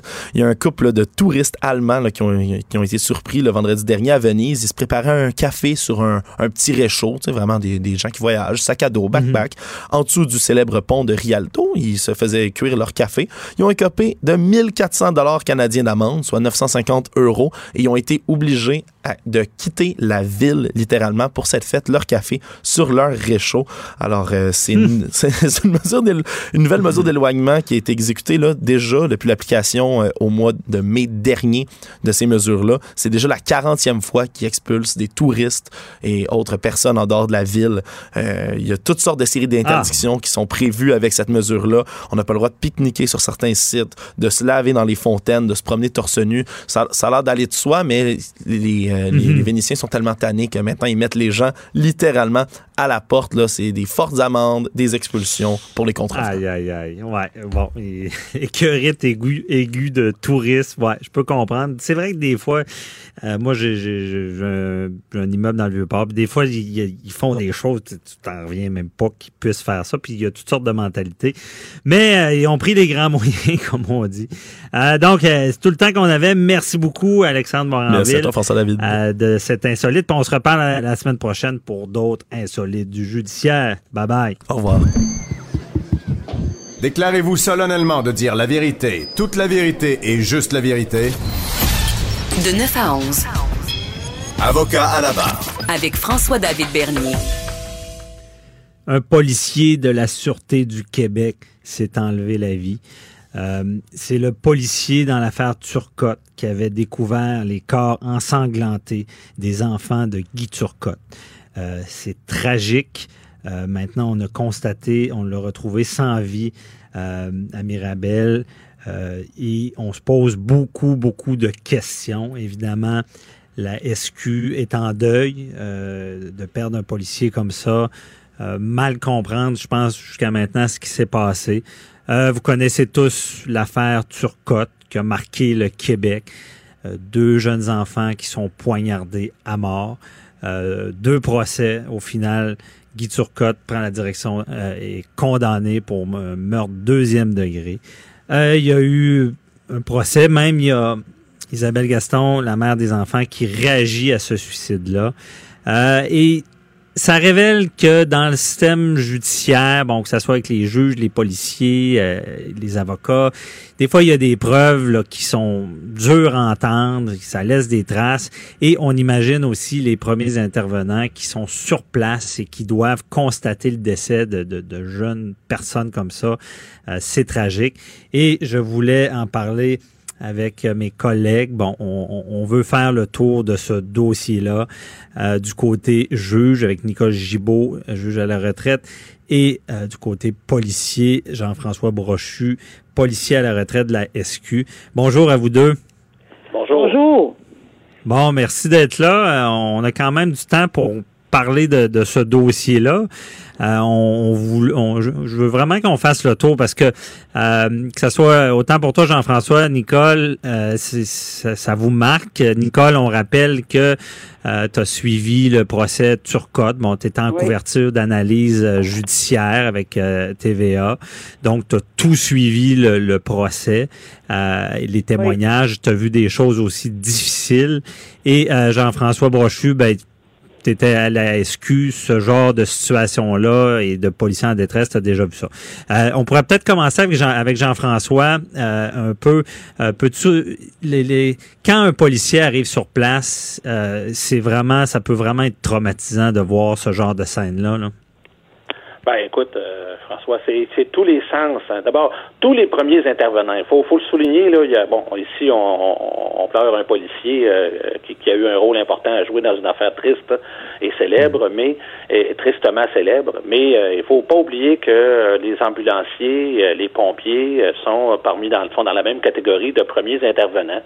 Et ces gens-là sont soumis à peu près quatre à cinq fois plus que le reste de la population à des événements stressants, difficiles, qui laissent souvent des traces et, euh, et, donc qui, qui, doivent demander de l'aide, mais c'est difficile de le faire parce que c'est un milieu, ce sont des milieux qui sont quand même où on pense que où on devrait être, à, si on veut, on devrait être à l'épreuve de tout ça, euh, immunisé mhm. contre les contre euh, ces, ces, ces images là qui nous reviennent, qui viennent. On veut être des Superman. Ben, c'est un peu ça, c'est ça. C'est des tu sais, on dit toujours, ah, t'es payé pour faire ça, puis c'est ta job, puis tout. Ben, puis euh, c'est difficile pour euh, tous ces gens-là euh, d'avouer qu'à un moment donné, une situation a fait déborder le vase. Moi, je dis souvent, on n'est pas tous armés du même sac à dos. On n'a pas tous le même sac à dos pour traîner les, les, les, images négatives et les, et le, le, ce que l'on voit dans notre carrière. Et il y en mhm. a, ben, il y a des fois qu'à un moment donné, il y a une goutte qui fait déborder ça, puis et puis on pose des gestes. Je veux juste vous rappeler que, un titre d'exemple, il y a une des ambulancières qui a intervenu à la mosquée de Québec, a mis fin à ses jours, elle aussi, et mhm. elle avait mis son uniforme pour, avant de le faire. Et euh, dans l'affaire de lac mégantic, ben, un pompier qui est intervenu là a également mis fin à ses jours. Euh, c'est juste pour vous donner un exemple que ça laisse des traces. Parce qu'il faut aussi savoir aussi que ce que l'on voit, c'est une chose. Mais quand on intervient, puis je vous le dis parce que je l'ai fait, quand on mhm. intervient sur une scène de décès hum, tragique, euh, il y a tous les sens qui sont interpellés. Hein. Non seulement la vue, la vue, mais également l'odorat, euh, le toucher, parce que souvent ces gens-là vont avoir à déplacer le corps de la petite victime. Alors tous, ces, tous les sens sont interpellés et euh, oui, ça revient. Oui, ça vient euh, te, hanter euh, la nuit. Parce que Jean, ouais, Jean-François, tu l'as vécu, je crois. Tu me parlais d'un dossier à Saint-Romain. Ah, Est-ce que c'est ça? Moi, ah oui, ben, écoutez, j'ai plusieurs dossiers d'homicide derrière la cravate, donc j'en ai vu quelques-uns en 33 ans dans l'enquête criminelle des corps dans tous les États, mais il y a des dossiers comme celui du, du triple meurtre euh, de la grand-maman et de ses deux petites filles euh, à Saint-Romain qui, euh, oh oui, qui a laissé des traces, on faut l'admettre. Mhm, parce que ça laisse des images dans la tête. Et Nicole, toi, au procès aussi, tu as dû regarder cette preuve-là, des photos. Là. Oui, euh, je te dirais, François, que d'abord, je veux juste faire une, de façon générale, mes pensées. Je pense que toutes nos pensées sont avec la mhm. famille de M. Bigra. Euh, tous les euh, premiers intervenants, très bien dit Jean-François Brochu, tous les premiers intervenants, également les policiers. Je vais souligner Madame Gaston parce qu'elle revit encore encore. Je sais qu'elle doit le revivre chaque jour, mais là, ça vient la chercher et elle a fait, elle a lancé un beau message. Et je vais vous dire tout le Québec en entier parce que ça vient encore nous chercher. Et pour ce qui est de moi personnellement, même si j'ai siégé pendant plein d'années, que j'ai vu et lu et regardé des photos dans plusieurs plusieurs dossiers, euh, des cadavres. Euh, évidemment, mhm. c'est pas comme Jean-François euh, euh, où les premiers intervenants, c'est pas sur les lieux, mais les photos, c'est assez explicite souvent. bon, j'en ai vu de toutes les couleurs là. Vraiment pour avoir assisté au procès de Guy Turcotte et l'avoir suivi moi, hier, là, la première réaction Jean-François Brochu pour en témoigner, j'étais bouleversée comme pas à Ah, peu près parce que je l'ai vu, M. Bira, à la cour. Je me souviens régulièrement de le croiser. Euh, et genre, euh, et, et- et c'est venu tellement me chercher, ça ça, ça aucun sens. Je, je, je, je- je pleurais. Et hier, j'avais les larmes aux yeux, facile, facile. Fallait que j'appelle quelqu'un. J'ai appelé Jean-François Brochu. Ouais. J'ai dit, il va comprendre. Là. Ah. Mais c'est vraiment quelque chose qui, qui est venu me chercher. Et euh, encore aujourd'hui, je l'admets, encore aujourd'hui, euh, j'ai beaucoup de difficultés euh, lorsque je suis dans des endroits à grande surface où j'entends des enfants crier, pas de peur ni de, de, de douleur, mais même juste de joie. Le cri d'un enfant, je, je, je, je, je, suis vraiment paniquée. Je Tu fais un lien avec ce dossier-là. là. Je le fais, je fais le lien parce que je peux juste m'imaginer, j'ai entendu les témoignages, là, peux juste m'imaginer encore, puis là, je me, je- je- je- j'ai vraiment de la difficulté à respirer, puis ça, ça dure pas si longtemps, pas, pas- et je comprends tellement les gens qui sont bouleversés. Jean-François, il a raison, il y a des gens qui sont plus, il y a, peut-être plus, euh, ils ont peut-être le sac à dos, c'est une bonne expression, un, un peu, euh, pour en mettre un peu plus ou le gérer ou je sais pas comment le faire. Mais moi, je sais en tout cas qu'il faut que je sorte rapidement, je respire, euh, je pense à d'autres choses, euh, etc. Fait que je peux m'imaginer. C'est pour ça hier que j'étais bouleversée parce que je peux juste m'imaginer. Là, j'ai lu là, mais encore une fois, chaque fois que je le lis, je l'ai dit dans mon livre également. Chaque fois que je lis là-dessus, les yeux me viennent pleins d'eau. Je suis pas capable de, de, Tu- de concevoir comment ils font pour vivre avec ça. Euh, ça Parce que c'est une, forme de, de choc post-traumatique, Nicole, Ah! dans le sens tu as, été obligé de regarder ça. Tu as vu aussi le, le policier en question témoigner Oui. sur ce qu'il a vécu ce, so- ce- ce- cette journée-là. là. Et je me De- souviens D'entrée, des- le premier. Là.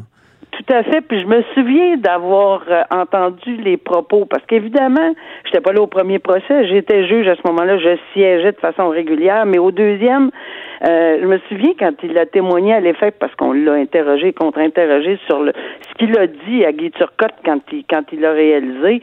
Puis tu sais, tout le monde, euh, tout le monde disait ben là.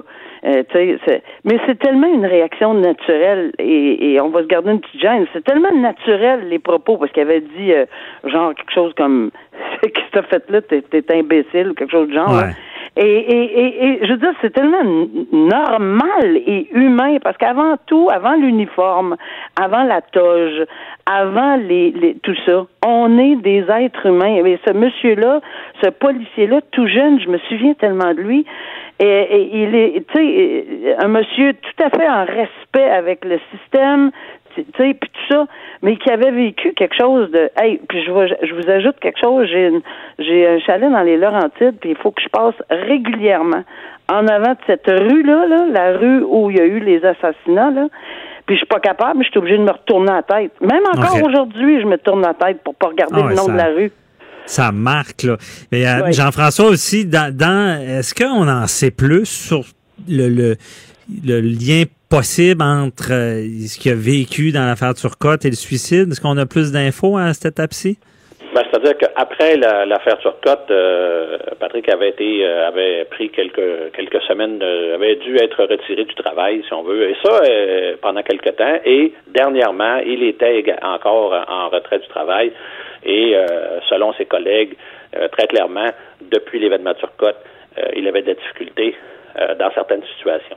Puis, euh, mais maintenant, maintenant, souvent aussi, puis je dis pas que c'est ça ici, là, mais souvent aussi, il y a une accumulation. Un, un- un stress post-traumatique, ça vient avec des réactions que la personne va avoir, et ça peut, ça, influencer sur son, son, son, son, son, son savoir-être par la suite, son, son vécu, sa façon de vivre. Hein, ça peut être, dans certains cas, et encore une fois, je le répète, je dis pas que c'est ça ici, mais j'ai vu des cas où la personne va aller chercher du réconfort dans l'alcool, un autre dans le jeu.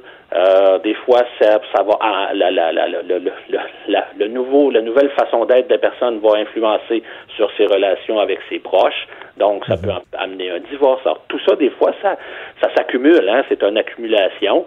Puis, euh, puis, puis donc, ça peut amener à- à ces résultats. Mais c'est très bien documenté, c'est très connu. En 2004, il y a eu une étude importante de faite par euh, l'Institut, par des psychiatres de, de Montréal, à la demande du service de police de Montréal, justement, pour en savoir plus et savoir comment réagir.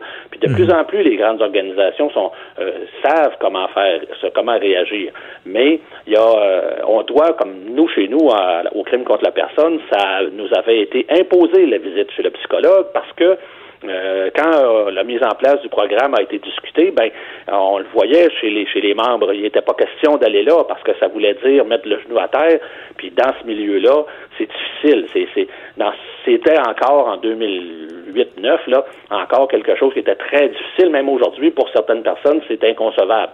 Comme si on était faible, comme, si de, dire qu'on a besoin d'aide, c'est une faiblesse. C'est ça. Tu as choisi la mauvaise job, c'est pas ça que tu devrais faire. Mais c'est pas, pas vrai, parce que tu peux pas te préparer à ça. Il y a des. Mhm. L'horreur que l'être humain peut faire, là, euh, moi je dis, toujours, je suis allé en Haïti, j'ai vu le pire et j'ai vu le meilleur de l'être humain. Puis, mhm. euh, puis je veux dire, j'ai vu ça aussi au Québec, là, des affaires comme on, le sait tous, comme Turcotte. On peut même, même les gens se disent, c'est sûr que la personne est malade mentale de faire ça. C'est sûr, parce que ça on peut pas, concevoir, hein. On peut pas concevoir que quelqu'un peut faire ça. Mais ça, c'est pour le premier répondant, là, comme je vous ai dit tantôt, tous ces sens sont interpellés. Ben oui, mais c'est très bien documenté. Et les, les organisations policières tentent d'en faire plus. Ils en font peut-être pas assez, mais, euh, mais, mais donc il faut continuer de se pencher sur la situation parce qu'il y en a eu beaucoup au cours des dernières années euh, des suicides chez les premiers répondants. Euh, mhm. Peut-être pas assez, parce que justement, ce que tu parles, ben, je fais un lien avec ce que Nicole a expliqué aussi. Je comprends, Nicole, c'était plus des photos, mais on sent que tu es resté avec, euh, avec ces images-là que tu aurais peut-être aimé, aimé, mieux pas voir, puis un choc. Puis là, on imagine la personne sur place, comment ça doit être, quand on dit que tous les sens sont interpellés et c'est intense. Exactement. Mais, est-ce que... Je peux te dire, euh, François, juste pour ajouter que mhm. c'était très, très, très fréquent que la salle, euh, que plusieurs, plusieurs, plusieurs, plusieurs personnes devaient quitter la salle dans ce procès-là. Et c'est souvent le cas quand on, on projette des photos, puis on projette pas ça sur un iPad mini, là. C'est des gros écrans, là. Il y, en avait plusieurs. En tout cas, c'est. Et on se pose ça la question en disant je resterai pas? et, je vais vous dire que le choix des photos a été fait d'avance avec euh, en présence de la défense et de la couronne, mais également du juge, parce qu'il y a des photos qui sont écartées de consentement. Alors, euh, les pires ah, OK, donc les pires sont écartés. Lui, le policier, euh, M. Bigra, n'a pas pu écarter rien. Euh, on peut juste imaginer tout ce qu'il a vu et ce qu'il a, comme euh, tu le dis, Jean-François, tellement respiré, juste la senteur. Oh mon Dieu, c'est mhm. incroyable. C'est ça, de, de, de, le voir, parce que je sais pas pour vous autres, mais Nicole, je comprends bien ce que tu dis d'une sorte de choc post-traumatique. Des fois, c'est à différents niveaux, puis on, on peut pas vraiment tout le temps comprendre quelqu'un que c'est grave, mais moi aussi, j'ai déjà vu des choses, ou même de la preuve, j'ai, j'ai, si je n'avais pas l'obligation, et j'étais pas forcé, je regardais pas, je savais que ça allait me rester dans la tête. Ou euh, d'autres personnes sur un lieu d'accident, il y a eu un drame, et je pense que euh, des fois, on choisit de ne pas regarder pour pas que ça, ça Euh, mais là, là, tout ça révèle des, des, questions parce que Nicole, bon, tu le dis de ton côté dans ta pratique en tant que juge, tu as vu voir d'autres choses aussi là quand tu siégeais et Jean-François aussi sur le terrain. Mais est-ce qu'il y a assez d'aide dans le système? On parlait aussi des jurés qui peuvent avoir ce genre de choc post-traumatique là. Est-ce que c'est assez? Que pour, euh, pour ce qui est de la magistrature, euh, oui, on est soutenu. On a un programme qui nous soutient si on en a besoin pour toutes sortes de motifs. Euh, et dès qu'on se sent euh, interpellé, mais encore une fois, c'est pas parce qu'on est une femme ou un homme, mais parce qu'on on occupe la position qu'on occupe.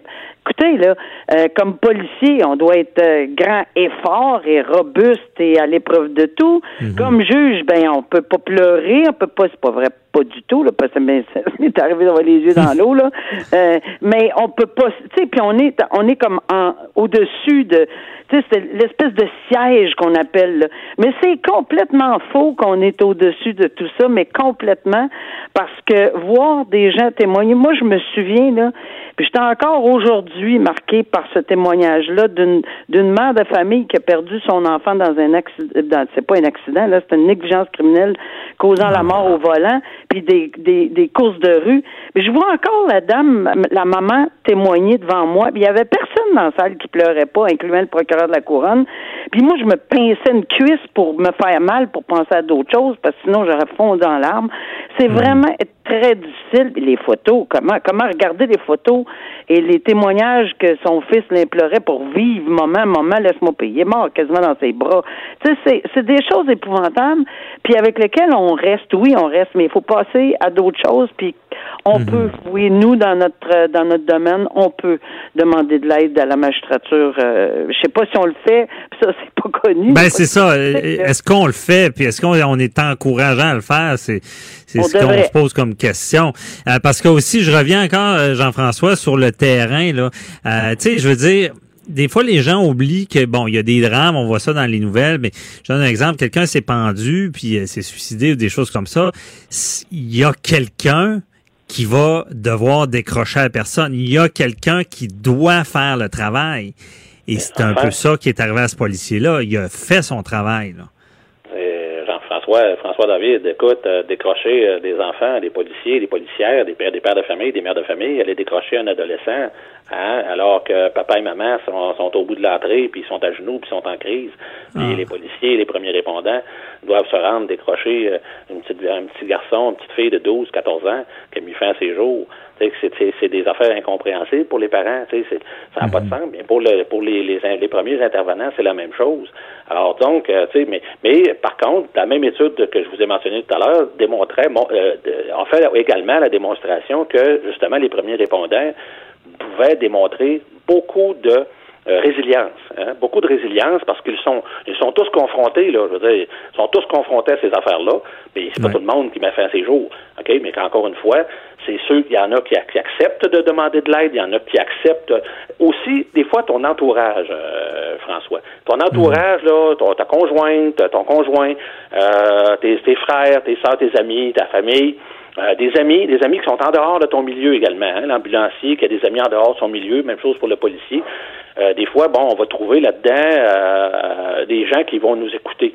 Euh, Et puis c'est bon, c'est bon d'en parler.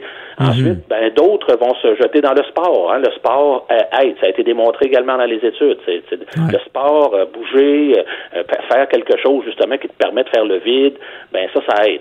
Mais encore une fois, donc on doit continuer si on veut d'adresser ce problème-là. Puis c'est dommage à dire, mais on doit forcer les gens vers les services qui leur sont offerts. On doit les forcer parce qu'encore une fois, ce sont souvent ceux qui qui qui, qui à- pour les raisons qu'on a mentionnées tantôt. Mais encore une fois, puis là, puis là, ça, moi je te dis par contre, il n'y a pas de filet, euh, il n'y a pas de zéro risque, il n'y a pas de filet total. Euh, C'est dommage à dire, mais dans ce type d'emploi, euh, ça sera toujours un risque.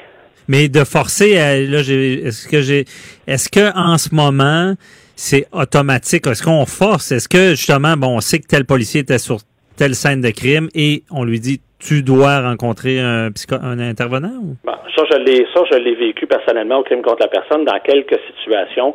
Euh, d'abord, premièrement, au crime contre la personne de la sûreté, comme je vous ai dit tantôt, le programme exige que justement les policiers rencontrent un psychologue euh, minimalement une fois par année, parce que, comme je vous ai dit, il n'était pas question d'y aller volontairement. Il n'y avait pas un gars qui voulait être celui qui allait aller chez le chez le psychologue de façon volontaire, puis démontrer donc une certaine faiblesse. Il n'y avait pas personne qui voulait faire ça. Donc, on le fait. Puis dans certains cas, dans certaines situations dans, où, où j'ai assisté où j'ai intervenu dans certains dans certaines scènes de crime. On, vous savez, on envoie un policier qui est un enquêteur qui va accompagner de deux de deux euh, techniciens en identité judiciaire va devoir documenter la scène de crime. Mais quand on dit documenter une scène de crime, on y passe donc plusieurs heures en présence des du ou des corps. Et donc, dans certaines situations, oui, on a forcé le policier à aller euh, consulter. Euh, ça, euh, très clairement. Jean-François, euh, euh, je ne sais pas, mais il me semble qu'aujourd'hui, euh, on devrait peut-être dire et demander que, que de demander. tu sais, Pourquoi qu'on on n'essaye pas de retourner la vapeur, s'il en reste, s'il en reste encore, là, que de demander de l'aide, c'est une preuve de courage et non de faiblesse. C'est une preuve de courage. Pourquoi? Parce que ça prend beaucoup de courage de le faire. Puis ça prend aussi beaucoup de jugement puis de courage pour dire j'ai une femme, j'ai des enfants, j'ai des frères, j'ai des sœurs et ça me il faut que je prenne tout mon courage à deux mains pour pouvoir passer à travers pour eux. Alors, on devrait vraiment encourager que c'est une forme de courage et c'est certainement pas euh, un- un- un- tu sais, euh, une lâcheté ou une faiblesse de de- d'aucune façon. Tout Non, fait faut le raison. dire, mais il y a encore beaucoup raison. de tabous. C'est ça qui est dommage. Tout ce qui est psychologique. Tu sais, on se casse un bras, là, euh, on, on va avoir de l'aide, là. Mais ce qui est psychologique, c'est difficile à percevoir. Je pense qu'il y a beaucoup de tabous dans beaucoup de domaines. Euh, Oui. Mais aussi, aussi là, là, parce que on parle de, de, de bon, de- de- toi Jean-François, pas un policier, je veux dire c'est une profession, on s'entend que vous avez des formations et euh, à quelque part c'est difficile, puis il faut demander de l'aide, vous avez des ressources. Euh, Nicole, bon, tu l'as dit, ton ordre professionnel, l'ordre des- de la magistrature va, va donner un soutien tout ça. Bon, Nicole, dis-moi donc comment comment les jurés ça se passe là, quand ce genre de preuve là est présenté, est-ce qu'on est-ce qu'on fait attention à eux, est-ce qu'il y a un suivi qui vient Ben, après? on souvent demandé cette question-là, surtout quand j'ai commencé. Le premier procès que j'ai couvert pour les médias, c'était, c'était la, la question m'est arrivée rapidement. Euh, une chance, il y avait des, euh, il y avait un psychologue qui nous accompagnait au palais de justice aussi, Mhm. pas juste pour nous autres, mais pour le public là, pour que pour les explications. C'est parce que c'était le procès de Magnetta. On s'entend que c'est pas tout à fait, le- c'est, c'est- c'est une violence inouïe puis incompréhensible, euh, pas parce qu'on on mesure les violences de meurtre en meurtre là, mais c'est parce que là, ça, c'est, c'est, on se sent moins touché par des, des choses comme ça que si c'est des enfants, j'imagine. Fait que, ouais, mais tout ça pour dire que c'était, c'était, euh, puis on savait que le, la vidéo devait être vue par les jurys. Imaginez-vous là, on dépece quelqu'un. Il y en avait deux. Il y en avait un qui avait pas de son. Puis l'autre, ben, il a ajouté de la musique à ça. Tu sais, faut, faut le faire, là. Euh, alors, ce- ce- il fallait qu'il le regarde deux fois. Et je vous dirais que les journalistes et tout le monde, on- les yeux étaient rivés sur les membres du jury. Mais euh, j'étais j'étais euh, renversée de voir que leur réaction était, je- on les avait tellement préparés, euh, mais le choc post-traumatique, moi je pense qu'il existe et qu'il doit encore exister parce que ce qu'ils ont vu, ça n'a même pas de sens là.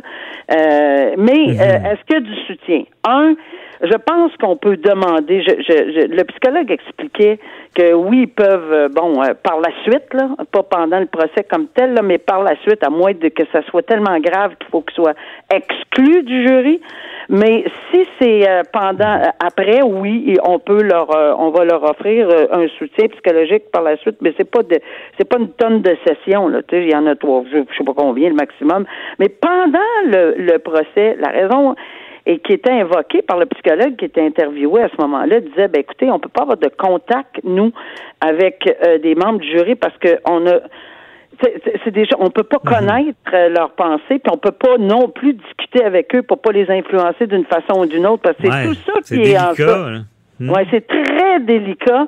Et euh, évidemment, moi, j'ai toujours dit, quand ça arrive à ce point-là, ben, adressez-vous à un constable spécial qui s'adresse au juge, qui va pouvoir aller rencontrer, que la personne va pouvoir euh, s'exprimer.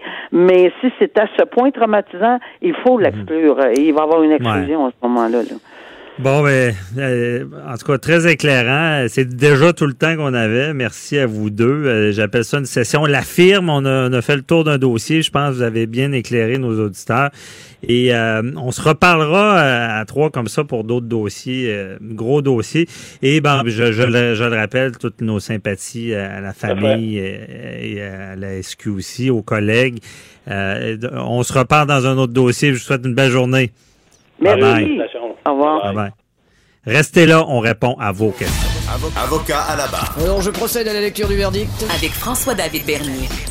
Les meilleures plaidoiries que vous entendrez. Cube Radio. C'est l'heure des questions du public. Euh, en début d'émission, je vous ai demandé de nous, écrire. Je voulais vous entendre. Posez vos questions. Euh, il y a quand même deux gros sujets. Ben, on, on s'entend suicide d'un policier, euh, tout ce qui est de l'aide psychologique euh, et également la maltraitance d'animaux. Euh, ça, mais avec euh, il y a Maxime Lacasse à la mise en onde qui est avec nous. Bonjour Maxime. Absolument. Salut François, Jean-Paul, mes Salut. hommages. Bonjour. Bonjour. Euh, Est-ce que ça participe? Est-ce que on, a- on reçoit des questions? Ah, on, on en reçoit des tonnes, on en reçoit des Bon. tonnes, notamment la première qui nous vient de Sylvie, qui habite à Bécancourt, qui est une fidèle auditrice de l'émission, qui vous a entendu parler euh, du- de la maltraitance des animaux en début d'émission et qui se demande s'il y a des peines ou des poursuites civiles possibles pour euh, poursuivre les gens qui agissent ainsi. OK. On parle du civil, pas du criminel. Ouais, ben en fait, y y a- oui, effectivement, le code criminel a été modifié en 2008 là-dessus. Mais là, si sa demande, c'est au niveau civil, effectivement, en 2015, il y a un projet de loi qui a été adopté, le projet de loi 54, qui prévoit maintenant que des, des amendes, de fortes amendes pour de la maltraitance des animaux. Et on parle même jusqu'à 750 000 Imaginez-vous, c'est pas arrivé encore, là, ce que je, je, je conçois que... 750 Ouais, ouais, pour, 000 de- pour une récidive, si des gens... On a vu, par exemple, là, Mais- le, le- zoo à Saint... euh, Ouais. Saint-Machet. Je veux jamais me mélanger parce que je veux pas mettre Non, dans mais- le trouble un autre non, zoo. en fait, non, mais... Euh, même, je m'essayerais même pas sur le nom. Non, non, mais il reste que, que euh, peu importe, là, la preuve est pas déposée dans ce dossier-là encore, on verra. Mais si, euh, en fait, ce que la loi a fait en 2015, c'est un peu qu'on a quelqu'un un peu la loi française. C'est que euh, l'animal avant était considéré dans le code civil comme un bien meuble, ou à peu près. Or, maintenant, on le considère depuis 2015 comme étant un être vivant, un être qui a des sensibilités, qui a des réactions. Donc, les animaux comme tels sont, ne, ne sont plus considérés strictement comme un bien meuble, mais euh, comme, comme une, une race qu'on doit respecter. Ben, c'est ça, être doué de sensibilité. Exactement. Donc, et là, il y a des règles qui sont prévues. Bon, euh, on a une loi également, qui c'est, le- la loi sur le bien-être des, des, des animaux qui est Bien-être adoptée. et la sécurité. Et la sécurité des animaux. Bon, effectivement, là, ce qu'on prévoit là-dedans, c'est pas juste des sanctions. On prévoit qu'un animal a droit au respect. Un animal a droit à avoir de la nourriture, a droit à avoir de l'eau, a droit à être bien traité. Alors, j'ai vu tout à l'heure, lorsqu'on me posait la question, je suis allé voir sur Internet, et il y a même un chien euh, au Costa Rica qui a fait... euh, je- Ouais, on en a parlé avec Alexandre Morinville tout à l'heure sur l'insolite. Exactement. Ouais. Donc, le chien a assisté au procès du maître qui l'avait maltraité. Mhm. Le chien a été repris par un organisme de bienséance et, euh, et a été, euh, bon, euh, soigné, etc. Et là, tu vois le chien en photo à son procès qui, qui assiste au procès du maître qui l'aura maltraité. Euh, effectivement, on n'a pas le résultat de ça, mais c'est une poursuite civile. C'est pas une poursuite pénale, c'est une poursuite civile pour donner, parce qu'il y a des amendes qui sont prévues dans, dans leur cas, dans leur propre loi. Et cette personne-là, si elle est condamnée, elle va être condamnée à une amende qui peut être très salée. Mais une amende, OK. Euh, ça me fait, il y a des questions qui me viennent là encore. Euh, parce que on sait, on maltraite un animal. Mal- Exemple, on a un voisin, un méchant voisin qui tue notre, notre animal de compagnie, un membre de la famille souvent. Bon. Euh, S'il ferait ça à notre enfant, on s'entend Ben que les conséquences seraient très graves. Bon, pour le chien, on n'est pas rendu là, mais à quelque part, cette personne-là, s'il y a une preuve suffisante hors de tout doute raisonnable, peut être reconnu coupable au criminel d'avoir commis, d'avoir euh, fait euh, tuer un animal sans ra- raison légitime. Effectivement. Bon. Et là, c'est au criminel, c'est pas toujours évident parce qu'il y a le doute raisonnable. Mais ça veut dire que si cette personne-là est solvable, s'il y a de l'argent puis est capable de payer, moi, je peux prendre une poursuite civile pour ben, la perte de, un peu comme un humain, solatium doloris, la, La, la perte perte de la jouissance, si on veut, de la vie, là, c'est comme le solatium doloris. On fait encore du latin ce matin. Ouais. Mon Dieu, on s'en sort pas. Mais c'est ça, effectivement. Donc, le solatium doloris, c'est la perte de la jouissance de la vie. Et avant, l'animal, le chien en l'occurrence, qui était considéré comme un bien meuble, c'était plus difficile si vous prouver. perdez votre bureau ou une chaise ou euh, une partie de, de, de, de, de, de votre bien, c'est plus difficile d'avoir une perte euh, euh, mentale, une perte affective, qu'on Mhm. dit, que si vous perdez un être qui, qui est doué de, de, de, Sensibilité. de sensibilité. Alors, un animal, depuis 2015, c'est reconnu comme tel. Donc, votre dommage va nécessairement être reconnu plus facilement au niveau civil parce que il y, y aura eu une possibilité d'avoir un lien affectif, entre guillemets, entre vous et votre animal, alors qu'avant, c'était plus difficile. Hein? Si vous perdez, par exemple, votre, votre, votre vache ou votre, ou votre euh, cochon, bon, ben, c'était pas évident de dire, ben là, j'ai de la grosse pépine, puis euh, j'ai, je perds beaucoup de travail, puis j'ai fait une dépression, etc. Bon, maintenant, c'est plus facile. Je vous dis pas que si vous perdez quand même un animal qui est pas un animal nécessairement domestique, euh, que ça va être facile de démontrer démontrer que vous avez de la peine, là, s'il y a une poule qui meurt dans votre poulailler parce que le Mhm. renard du voisin est allé manger les œufs, puis euh, en passant, il a arraché une patte là, ou le cou de la poule, ben là, je suis pas certain que vous allez pouvoir avoir une réclamation pour le solatium de l'oris, la, la douleur, la souffrance euh, mentale.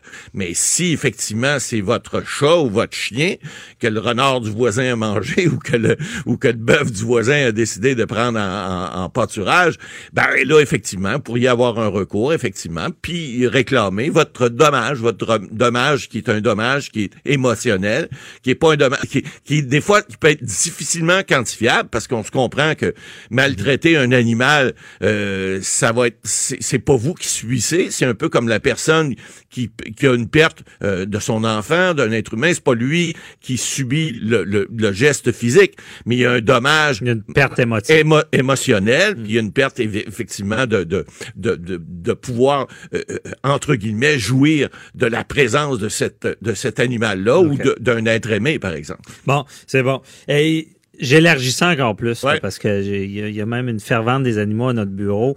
Et euh, c'est le genre de questions qu'on veut savoir. Tu sais, il y y a des organismes, je, parle de poursuites civiles, il y a des organismes qu'on dit qui maltraitent les animaux. Ouais. Des, à l'époque, on, disait, bon, il y a des, des chiens dans les films étaient maltraités. Ah ouais, Ou certains, certaines grandes entreprises pourraient maltraiter des animaux.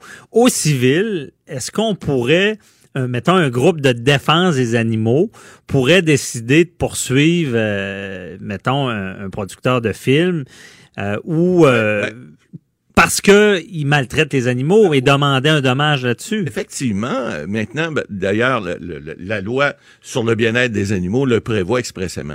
Il y a, il y a des contingences que les, les gens, maintenant, les producteurs, vous donnez un bon exemple, par exemple, peuvent pas maltraiter lors d'un tournage. Il faut que ça soit fait suivant les normes. C'est toujours la raisonnabilité. Hein? Ouais. Si on fait courir un chien euh, pendant, je sais pas, moi, 100 kilomètres alors qu'il est capable d'en faire 15, ben, je pense qu'on abuse de sa, de, de, de son usage. Hein? Alors, on doit faire un usage qui est raisonnable, qui est normal. Donc, ces firmes-là, oui, effectivement, et il y a des organismes qui sont voués au bien-être des animaux qui peuvent effectivement porter plainte. On a également prévu dans la loi qu'il y a un maximum, par exemple, d'animal. Vous ne pouvez pas avoir plus que 15 chats, par exemple, chez vous, sans avoir un permis d'éleveur, et ça, c'est surveillé. Euh, la, la- la- la Société euh, pour la protection des animaux en fait une surveillance, puis lorsqu'ils ont des plaintes, ben, ils peuvent appeler les policiers, peuvent intervenir, la loi leur permet de le faire. Alors, ça fait en sorte qu'aujourd'hui, bon, c'est pas parfait, mais les animaux sont pas mal mieux considérés qu'ils l'étaient il, y a plus- il y a quelques années d'ailleurs, en 2014, c'est pas pour rien qu'on a adopté cette loi-là en 2015. En 2014, le Québec était reconnu au Canada comme étant le, le meilleur endroit pour maltraiter un animal. C'est pas une belle, c'est pas une belle médaille. ça. Ouais, c'est pas une belle euh, réputation. Non, ça fait Ouais. pas une belle jambe. Mhm.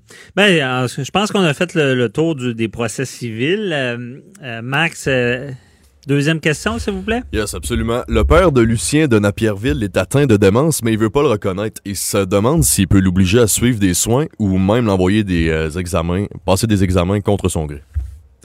Bon, ça, ça, ça touche que- au suicide dont on parlait tout à Ouais. l'heure. Il y a quelqu'un qui est en détresse. Là. Bon, écoutez, c'est c'est délicat. Euh, ce que la loi prévoit, lorsqu'il y a des gens comme ça, parce que c'est pas tout le monde qui veut se faire soigner. Puis un, c'est pas tout le monde qui se rend compte qu'il y a des problèmes. Alors, effectivement, il y a des il y a des pro- un processus qui est, per- qui est permis par la loi maintenant, qu'on peut, ça fait plusieurs années que c'est comme ça.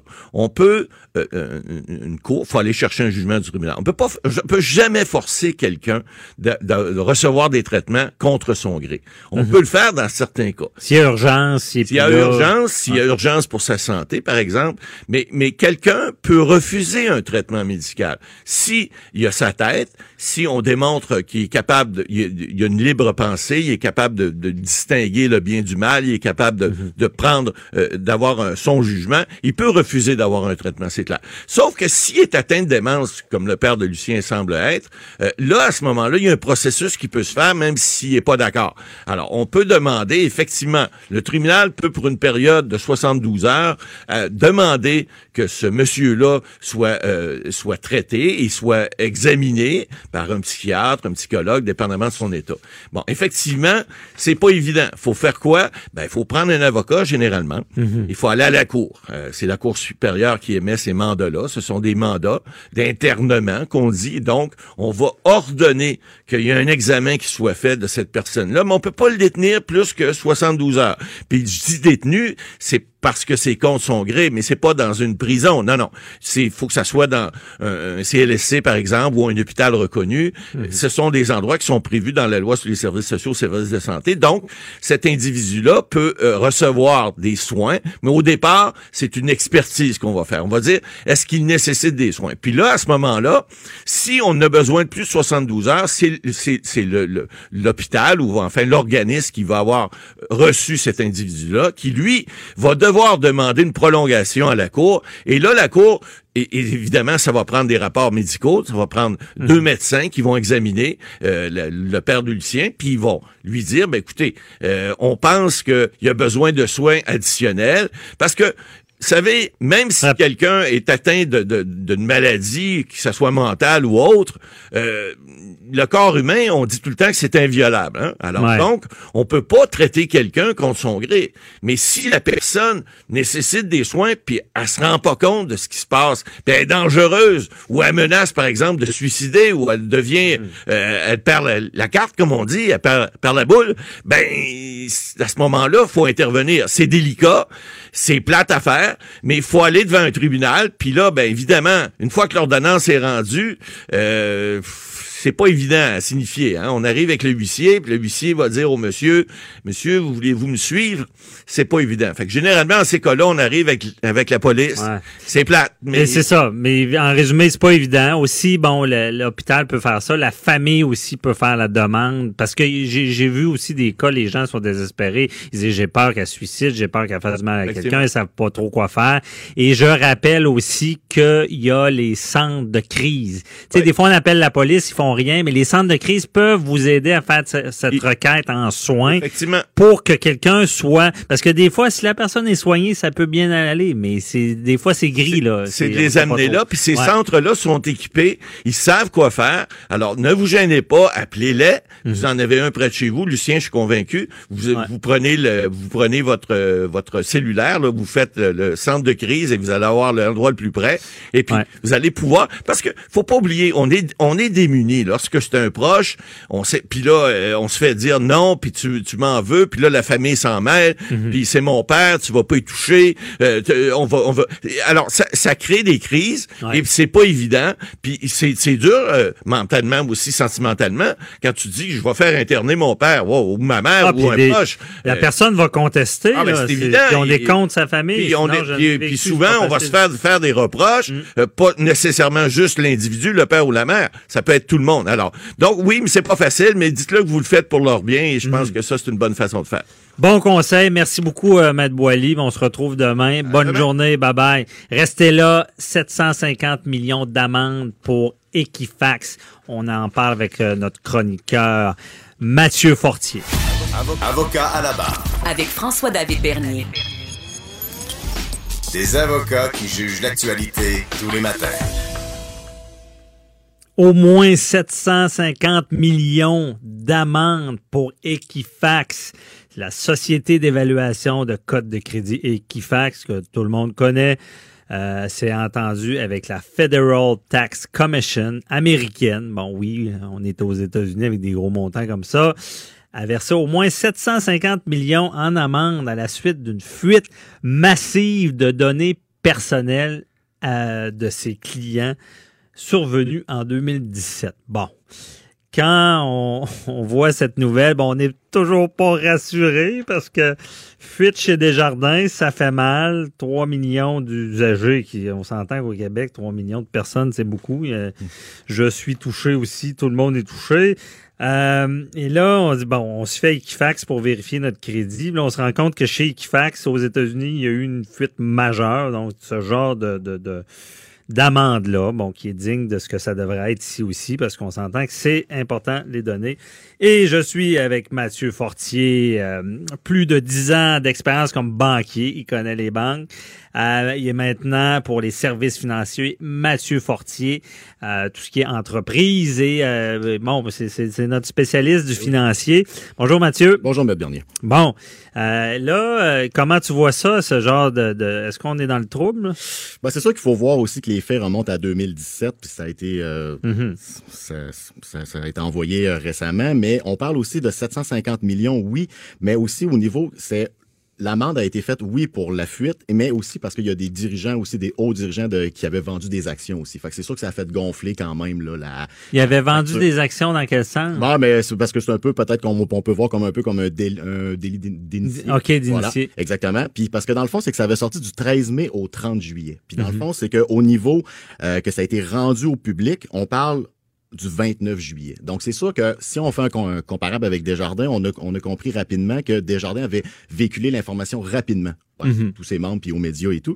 Tandis que Equifax, du côté américain, ils ont comme voulu un peu comme cacher l'information. C'est ce que j'en ai compris pour que finalement le dire, mais il y a des hauts dirigeants qui auraient vendu les actions parce que c'est certain que ça a eu un lien direct avec, euh, avec la baisse de l'action. OK, je comprends bien, je suis pas vite à non. C'est qu'il y a vraiment, bon, on, on- sait la fuite, on sait l'impact que ça aura Mhm. Et euh, on sort pas ça tout de suite. Les actionnaires vendent leurs actions à, à plein prix Exactement. en attendant. Avant la débandade, Donc, amende aussi pour les dirigeants, euh, ben, oui, évidemment. Donc, euh, bon, se comparer, c'est se consoler. Euh, Equifax a moins bien, j'ai a pris beaucoup plus de temps à dévoiler euh, la fuite. Exactement. C'est que, dans le fond, il faut quand même comprendre que c'est 145 millions d'Américains aussi, un petit peu comme euh, nous, on parle de 3 millions du côté du Québec. Oui, eux autres, ils ont quand même voulu cacher l'information. Un peu, un petit peu la même chose comme Desjardins. On parle des noms, des noms de famille, des numéros d'assurance sociale, les dates de naissance, puis 209 000 cartes de numéros de carte de crédit. Des numéros de... Ici, Desjardins, il y avait, il y avait des numéros. Oui, oui, oui. Il y avait des numéros de carte. Oui, oui, oui, oui, bien sûr, bien sûr, bien sûr. Mais ça lance un débat parce que moi, c'est ce que, ce que j'ai voulu aussi expliquer, c'est qu'il y a quand même une compagnie sur cinq canadiennes qui a été touchée par une cyberattaque en, 2000, en 2017. OK. Là, puis là, on parle de 2017. Mais justement, ça- ma question, la fuite, c'est chez Equifax, c'est- c'est pas euh, quelqu'un de l'interne qui a vendu l'info. Exactement. C'est une attaque de pirate. Exactement, c'est exactement ça. Fait que oui, on peut la comparer un peu avec Desjardins parce que c'est ce qui nous touche le plus près. Mais vous l'avez dit si bien, c'est là, Desjardins, ça a été attaqué à l'interne. Tu Mhm. bien beau avoir les meilleurs systèmes Système. de sécurité et tout, mais il reste que en étant banquier moi-même, c'est certain que j'ai eu on- tous les jours, on travaille avec des renseignements personnels de nos clients. Donc, Mhm. c'est certain que même si on met des systèmes en, en place, si on n'a pas le commitment, l'engagement de, de, nos, de nos employés de bien gérer les informations euh, confidentielles, ben on joue pas sur le même euh, sur le même terrain. Là. OK, je comprends. Euh, Et euh, c'est ça. Donc là, il y a- Equifax, c'est vraiment une attaque informatique. On réussit à prendre des données.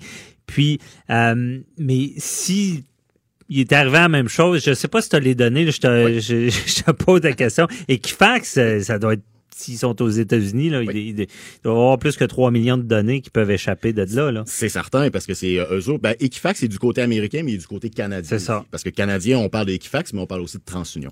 Mhm. C'est certain qu'il y a des gens qui disent, ouais, 750 millions, c'est beaucoup d'argent, c'est beaucoup, mais rapidement, on peut dire que c'est, oui, c'est un bon montant, mais pas nécessairement, parce qu'on on parle quand même de Equifax du côté américain, de, de quand même d'un chiffre d'affaires de 3 milliards de dollars OK. amé- américains. Puis on parle de 140 000 données perdues au lieu de 3 millions. C'était à 3 millions, on, Alors, on est, on on est à plus 145 cher, là. millions. Hein? Euh, au, au- euh, au niveau de l'Equifax, on est à 145 millions d'Américains. Et OK. du côté de, de Desjardins, on l'arrondit Ah, là, 140. à, à 2,9 millions. OK, 145 millions d'Américains qui sont en fait dévoilés leur... euh, OK, j'avais mal euh, lu. aïe, aïe, OK, c'est beaucoup de personnes. Exactement. Puis si on peut extrapoler un petit peu, c'est qu'on a aussi des- on a d'autres grosses compagnies aussi qui sont faites euh, pirater. On a le- la compagnie aérienne British Airways. Elle, elle est copiée de 300 millions pour 500 000 données Puis une compagnie plus près de chez nous, qui est la chaîne hôtelière Marriott, elle a fait face, elle l'a pas eu encore, à 162 millions de dollars canadiens, mais pour 500 millions de clients tout touchés. Fait que c'est là que, fait que, mais là, Mais elle, elle a combien? 162 millions canadiens pour 500 millions de données piratées, si on peut dire. 500 millions. Mais là, elle n'est pas encore euh, amendée, elle n'a pas encore conclu l'amende de 162 Mais millions. elle risque ça. Mais elle risque ça, exactement. Ah, c'est des gros montants. C'est des gros montants. Euh, et euh, là, on parle d'amende. Est-ce qu'on envisage chez Desjardins des amendes ou... Ce que j'ai lu dernièrement, c'est que ça peut être une... quand même une amende qui est un peu dérisoire. On parle à peu près de quelques dizaines de milliers de dollars. Fait que lorsque vous avez dit en entrée de jeu, les Américains, c'est toujours les gros chiffres, c'est toujours un, c'est toujours dans les dans les millions et les millions. Mais là, pour Desjardins, à plus petite échelle, mais on parle quand même de 2,9 millions de données, c'est c'est vraiment pas négligeable. On parle Mhm. peut-être de quelques dizaines de milliers de dollars. Ah ouais. C'est pas beaucoup. Donc, là, je veux pas être prophète de malheur. Je souhaite pas, je sais que Desjardins, bon, c'est c'est des membres. euh, on, on veut pas qu'il y ait des grosses amendes, mais allons sur un peu sur le principe, Mathieu. Est-ce que on, on donne vraiment l'exemple au Canada de pas au Québec de, de pas agir, euh, de de- d'être plus prudent? Mais il Parce- y a deux façons de voir, parce que c'est sûr que de donner une grosse amende, exemple, dans les millions avec... euh, pour donner l'exemple avec Desjardins, il faut pas oublier une chose, comme, comme je disais en entrée de jeu, qu'il y a quand même une compagnie sur cinq canadiennes qui va qui s'est faite pirater. Mhm. Donc, si on donne des millions à Desjardins, comment qu'on va donner à nos petites PME qui sont une création de richesse, qui sont euh, les générateurs d'emplois et tout? Donc, c'est sûr que si on fait des prorata, puis on arrive avec des centaines de milliers de dollars pour une petite PME, est-ce qu'elle va être capable de passer au travers? On, Mhm. peut toujours se vanter de dire comme compagnie qu'on a le meilleur produit, le meilleur service à la clientèle, mais je connaîtrais pas quelqu'un qui pourrait prendre le micro puis dire ben moi ma compagnie est à l'abri de la cyberattaque. Non, je pense que non. Il y a Non. tout le monde qui va être euh, qui, qui est toujours confronté à ça. Il y a beaucoup d'argent d'injecter là-dedans. Je comprends votre question. Est-ce que euh, est-ce que oui, les grosses amendes pour Desjardins, ça va donner une image de dire ben faites attention à vos données, mais je pense pas que ça serait la solution vraiment là euh, concrète de dire bien on, on va envoyer une amende de quoi de peut-être de 100 millions de dollars à Desjardins pour dire ben regardez, on en fait un exemple. Mais qu'est-ce qu'on va faire avec nos petites ent- entreprises? Si je comprends la capacité de payer, mais là, euh, on vient d'entrer dans un bon débat parce que comment ça, ça détonne, là, ça détonne. Pourquoi? Sais-tu que les Américains comprennent rien? Euh, ils, ils ont, ils ont peut-être compris la valeur de ces données-là avant nous, parce que là, il faut se rappeler, là, Desjardins est monté aux barricades, euh, on, on- on est devant le comité de sécurité, on demande au fédéral d'agir. Si le fédéral agit, il va, il va peut-être pas s'inspirer des Américains. Je sais pas. Est-ce que l'exemple est donné ou? L'exemple est donné, oui et non. C'est parce que de, de se comparer aux Américains sur des très grosses poursuites là-dessus, je pense que vous pourriez faire beaucoup de comparables à, ce qui peut arriver au Québec ou au Canada. Je, je dis pas d'aller donner des 150, des 300 millions de dollars de- d'amende là-dessus. Desjardins, oui, à quelque part, faut qu'ils rassurent ses membres, mais je pense que la plus belle euh, façon de faire de eux, puis ce qui est tout à leur honneur, c'est d'avoir, oui, sorti leur système qu'on a parlé la dernière fois de protection pour tous les membres gratuits, bon, euh, pour les membres futurs, anciens et présents, évidemment. Ça, c'est- une belle façon de faire que de dire, bon, regarde, on a mis des outils en place. Oui, on s'est fait prendre, mais la comparaison, faut pas l'oublier. Desjardins, moi, je pense qu'ils vont probablement jouer aussi à ça en, en cours. Ils se sont pas, ils sont pas fait pirater leur système de données. Non, Ils non. sont fait voler à l'interne. Moi, je suis d'accord. On est là pour trouver des solutions. C'est sûr que moi, je ferais une différence entre lorsqu'il y a une faute, négligence, et lorsque c'est un cas qui, qui est quasiment accidentel. Mais certains spécialistes vont, vont, vont me tirer des roches, dire non, ils, ont, ils, ils savaient que ça pouvait arriver. Comme mon chroniqueur Richard Thibault, il l'a dit dans la gestion de crise, il savait que ça pouvait arriver. Donc, je sais pas. Tu sais, j'irais plus sur euh, si on, on reconnaît la faute, mais euh, je, je me demande si on est vraiment euh, à bonne place euh, euh, parce que j'ai l'impression qu'on peut-être qu'on est à banaliser ça. Puis je te pose la question aussi, Mathieu. Tu sais, bon, en- entre moi et toi et tous nos auditeurs, est-ce qu'une institution va être plus prudente si elle risque des grosses amendes? C'est vrai qu'ils vont resserrer aussi leurs critères de confidentialité à qui, donner, Aha! à qui donner les accès. Mais faut pas oublier une chose. Equifax, sur le 750 millions, a été basé aussi sur une négligence d'une de leurs bases de données qui avait déjà été avertie avant, mais ils n'ont rien fait. Ça vient à ce que vous venez de dire. Oui, est-ce que les banques vont resserrer, resserrer, resserrer? Oui, mais faut pas se mettre la tête dans le sang non plus. Les banquiers, les financiers, les, les personnes d'a- d'assurance travaillent uniquement avec des données confidentielles. Oui, tu peux les bloquer, mais il reste que faut quand même être au courant de, de dire que ces gens-là travaillent avec vos, euh, avec vos. Oui. Mais à t'entendre, là, on, on- on a la solution déjà, euh, avocat à la barre. C'est, regarde, on fait la différence s'il y a une faute ou pas. Oui. OK? Parce que quand il y a de la négligence, il faut augmenter les, les amendes. Il faut que ça soit considérable. S'il y a négligence, tu l'as dit, s'il y a ce genre d'amende-là, ils vont faire attention. Et euh, c'est ça. Euh, L'autre point, je suis en train de l'oublier, euh, le- augmenter les amendes, faire la différence s'il y a des né- négligences. Et euh, je pense qu'on on aura un système peut-être plus efficace. En tout cas, à suivre avec ce qui va se passer au fédéral. Ah, c'est tout le temps qu'on avait. On, on a embarqué sur un gros sujet là, ce matin. Merci beaucoup, Mathieu Fortier. un plaisir. On se reparle la semaine prochaine. Euh, merci à nos auditeurs. Euh, c'est déjà fini. Merci à l'équipe. euh, euh, Véronique Morin, Hugo Veilleux, euh, Maxime Lacasse. On se retrouve demain à la même heure. Bye bye.